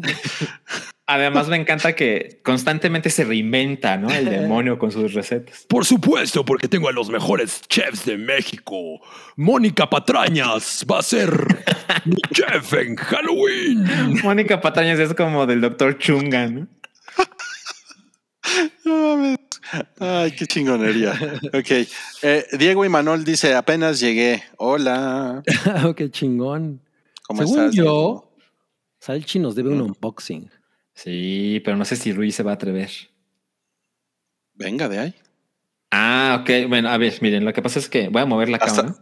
Sí, hasta, hasta Bueno. te vamos a poner. Ay. Esto, esto es lo que vamos a abrir el día de hoy. A ver. Cortesía de Cabris. Este, yo estaba interesado en comprarlas y dije Cabris, si las encuentras, ¿Qué- me qué- dices dónde. ¿Puede- ¿Puedes describir qué es lo que tienes en las Ah, manos? sí. Es Oh, dude. las galletas de Pokémon de Oreo, que tienen 16 modelos diferentes. Y en esos modelos es que porque parecen diferentes especies de Pokémon. Entonces, algo que ha pasado en el internet que enloqueció es que si te encuentras una galleta de Mew, hay gente que está pidiendo hasta 25 mil, 30 mil dólares por ella. No Y mames. Investigué cuáles son los, los porcentajes de rareza de cada especie de en estas galletas. No encontré el número, ¿no? Posiblemente no está, no existe la información oficial. Eh, pero bueno, el, el raro es Mew, ¿no? Lo cual tiene sentido porque Mew en, en los juegos es el primer Pokémon mítico, no legendario, mítico. Solo hay uno, ¿no? Ok. Entonces, a mí me encanta el Asorio, lo cual pues siempre es chingón. Es un plus, claro. Ahora- Bueno, las de Lady Gaga estaban medio chafonas, ¿eh? Oye, pero ¿tú crees que yo me haya comido una de Mew? Porque la verdad es que todas las que me he comido del paquete que yo compré para mí, no, me vol- no volteé a ver las figuras. Miren, desafortunadamente hay algunas galletas rotas. Voy a mover la cámara. Sí, claro. Bien, ahí está. ¿no? Entonces, por ejemplo, hay unas rotas por ahí. No, bueno, me lo dieron roto. Miren, sí no. traigo pantalones para que no se confundan. Este, aquí tenemos un un Bulbasaur. Híjole, pero no se ve, ¿verdad? No se, ve. No se ve. Una luz directa. Ahí se ve. Ah, ahí más o menos ahí se ve. más o menos se ve. Ese es un sí. ¿A qué sabe la galleta de Bulbasaur? A ¿Sabe ver, vamos. Eh, esta es de Piplup. Es que se llama Bulbasaur. ¿Ubican a Piplup? No. No, pues no. Es uno de agua de la cuarta generación, Starter. Este es un Charmander. Voy a manosear todas las galletas. y y ver, Charmander. ay, no, pues ya, ya estuvo que no comí. ¿Qué haces si te sale un chicorita, Rui? No, pues me pongo bien prendido. Pancham. Pancham es como un osito panda. Oye, ¿y la hace de Pancham? Lo hace de Pancham. Ya te pusieron Torresani que pone que la rota sea Mew. no mames, imagínate. A ver. No, pues la pegas con cola loca, ¿no? Sí, para sacarle unos pesos. Este es Pikachu. sí, no mames. Ah, yo- se ve y- más o menos. A ver, me tengo que dar más prisa. Este. los vamos a ver. No mamen, no mamen. Hablo en serio. ¿Qué? Es Mew. No mames. ¡Ah! No mames. A ver. ¿Es Mew? Yo, yo veo a Mario Bros. Es Mew. Es Mew. ¿Cómo crees? Oye, Y está entonces- en buen estado. o sea, ¿lo vas a, lo vas a. ¿lo vas a vender en eBay o algo? O sea, miren, a mí me parece que hacer esta clase de negocios es una pendejada. Pero si hay alguien más pendejo que yo y los paga, pues adelante, ¿no? ¿Por qué no, por qué no te, la- te la comes? Sí. Oye, No, la a ver, verdad es que no lo tómale voy a una hacer. foto porque yo la neta es que no estoy entendiendo la figura. A ver, espere, ya, ya les puse la Parece Mario. Bros, te digo. No, a ver, neta no se ve ni tantito. A ver. Es que no, no. No, o tal vez es porque jamás he visto a Mew. No, según yo sí he visto a Mew. Salchi, tienes que mandarle foto para que la ah, ya vi, ya vi, ya vi. No mames, no mames. Entra a ver precios. Fucking Chingón, güey. Ya te pusieron que ya con eso te jubilas. No mames, no mames. A ver, Nos vamos a apartar por acá. Aquí hay un Squirtle. A la verga, no nos interesa, ¿no? No, pues cómetela. Es que sí quiero comer, pero no, pero estoy hablando, entonces. ¿A que, a que no te la comes? que no te la comes ahorita. Cyndaquil, Bulbasaur. Este es un Rowlet que está roto. A ver. Y que llega Ina y la, y la rompe, güey. Dratini. Directo a la Fore. Esto no sé qué es, ¿eh? Ay, no mames. Me pusieron- es que me dio mucha risa. Streamer mexicano encuentra galleta rara. Este es Jigglypuff, Charmander, Lapras, ¿Quién? ¿Lambras? Lapras, Ah, Lapras, no mames. Bulbasaur, Lepras. Otro Bulbasaur, no mames. Cyndaquil, Squirtle, No mames. Oye, ¿y Ay. no están los Sableye. no, oye, ¿no están los niños? Los niños no. Grookey, Grookey es un changuito verde. ok. Ok. No, los niños no, no están. Esto es otro Pikachu. Ya casi acabamos. Ya casi acabamos, ya casi acabamos. Bulbasaur. Este es Lapras. Ya Otro Lapras. la maldita galleta, exacto. Hay Este que es ver cuánto cuesta. Charmander. Hay que ver cuánto cuesta, exacto. Vi una, una, una, unas personas que lo están vendiendo en 13 mil dólares, pero es, es para beneficencia. O sea, ¿pero qué es lo que están vendiendo en 13 mil dólares? ¿La Ah, caja o la no- galleta? La no- de no Mew. No mames, ¿en ver, serio? Dratini. A ver, miren, tenemos aquí algo de información. Estas, Ahí está, ahí está la galleta de Mew, por supuesto. Pancham. Panchan, no sale la Pikachu. oficial. no sé si, no sé si se alcanza a ver. Aquí dice, estamos en eBay. Que salga y vamos a calmarnos, nos puso. A ver, ya, dice- ya me voy a comer una. Jinx. 9,999 dólares. Mira, la que se rompió es de Bulbasaur. Qué bueno. Les voy a mandar- Ya, uy, Mira, ¿quién soy? no mames. ¿Esa es la que te salió entonces? Es la que salió, que ahorita te tomo la foto. No mames. No mamen, no mamen, amigos. No mames, 10 mil dólares al Chivas. Véndela. El problema es que no sé si es lo que piden y nadie lo va a pagar Ándale, ándale, ándale. o es lo que alguien ya está pagando. Ah, pues quién sabe, ¿eh? Sí, siempre. Siempre hay un roto para un Mew. No, pues que le, que le, que le pongan 10 mil dólares en el super chat. No, no, no, porque YouTube se queda con el 30%. Y no, no, olvidar. Ok, bueno, a ver, vamos a comprarla esta. Hola. Nah, pues no. Órale. Miren.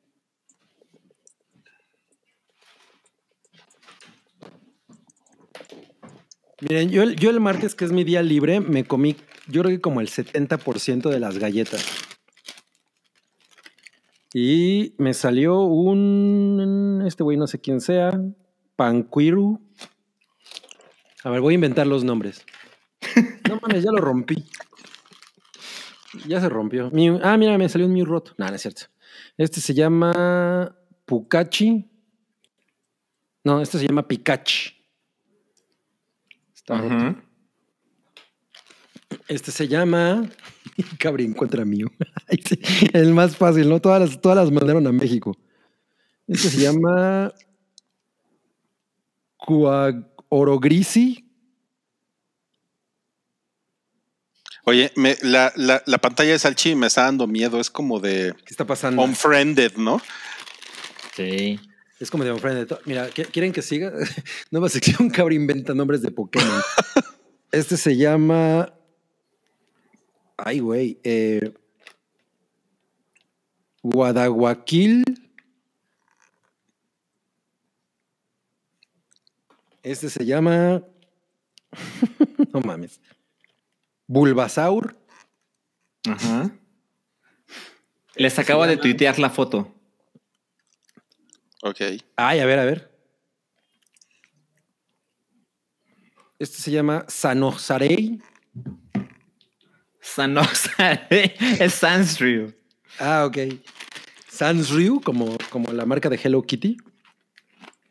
Este se llama Pancham, otra vez. ¿Esa es la galleta? No, pues no mames.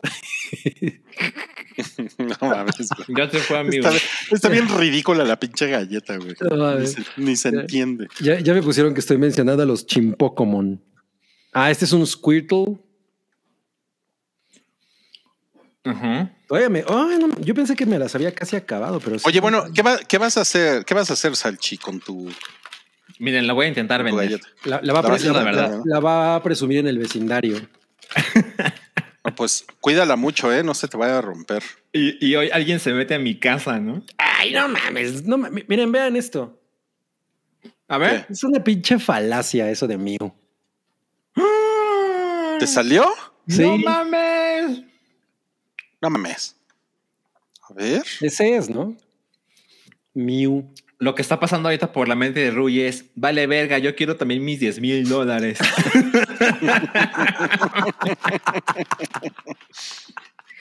Ay, no mames. Ay, güey. no mames.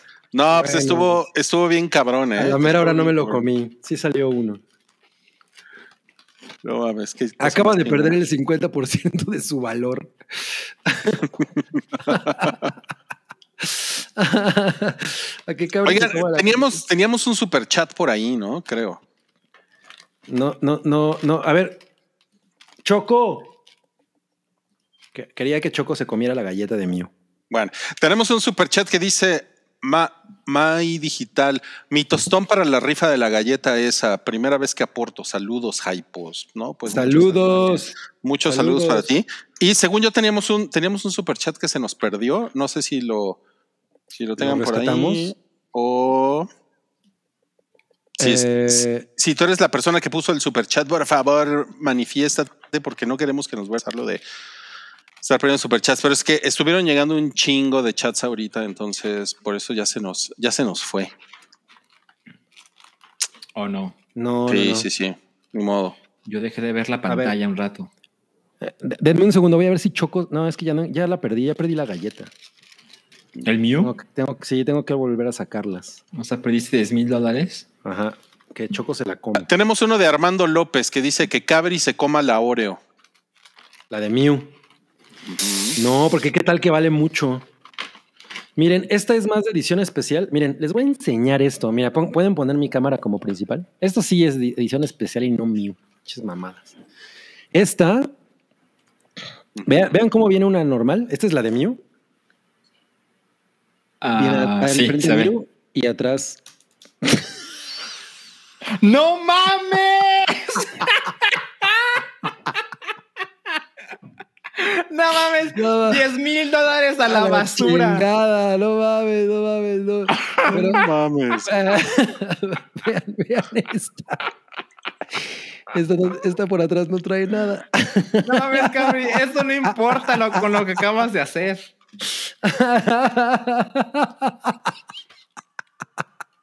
ya me pusieron que fail army. No mames, se, des- se desvergó la de mí, güey. no. No, güey, estás bien pendejo.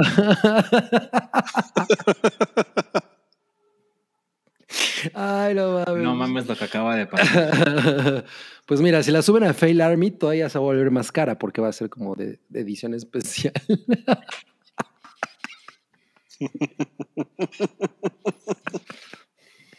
No, pues ya, ya. Esa es la cosas, señal, ¿no? la señal de a la verga.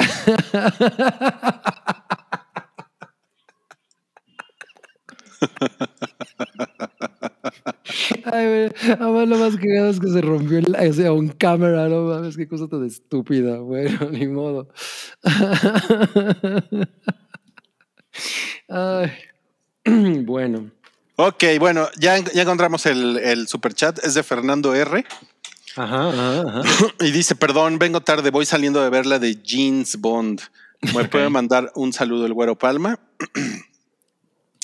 No, pues gracias, gracias por venir hoy, Fe- Fernando. Y disculpa que tardamos mucho tiempo en encontrar tu super chat, pero lo encontramos. Saludos. Saludos. Saludos, Grupo El Mer. ¿Qué tal? Bueno, Señor pues. pierde 10 mil dólares en vivo.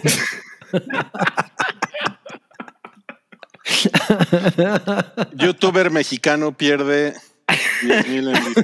No, no le manden, no le manden este video a Choco, ¿no? Porque ya se imaginaba así en la vida de lujos. No, no mames, está increíble. Con la galleta de Mew. No, pues increíble.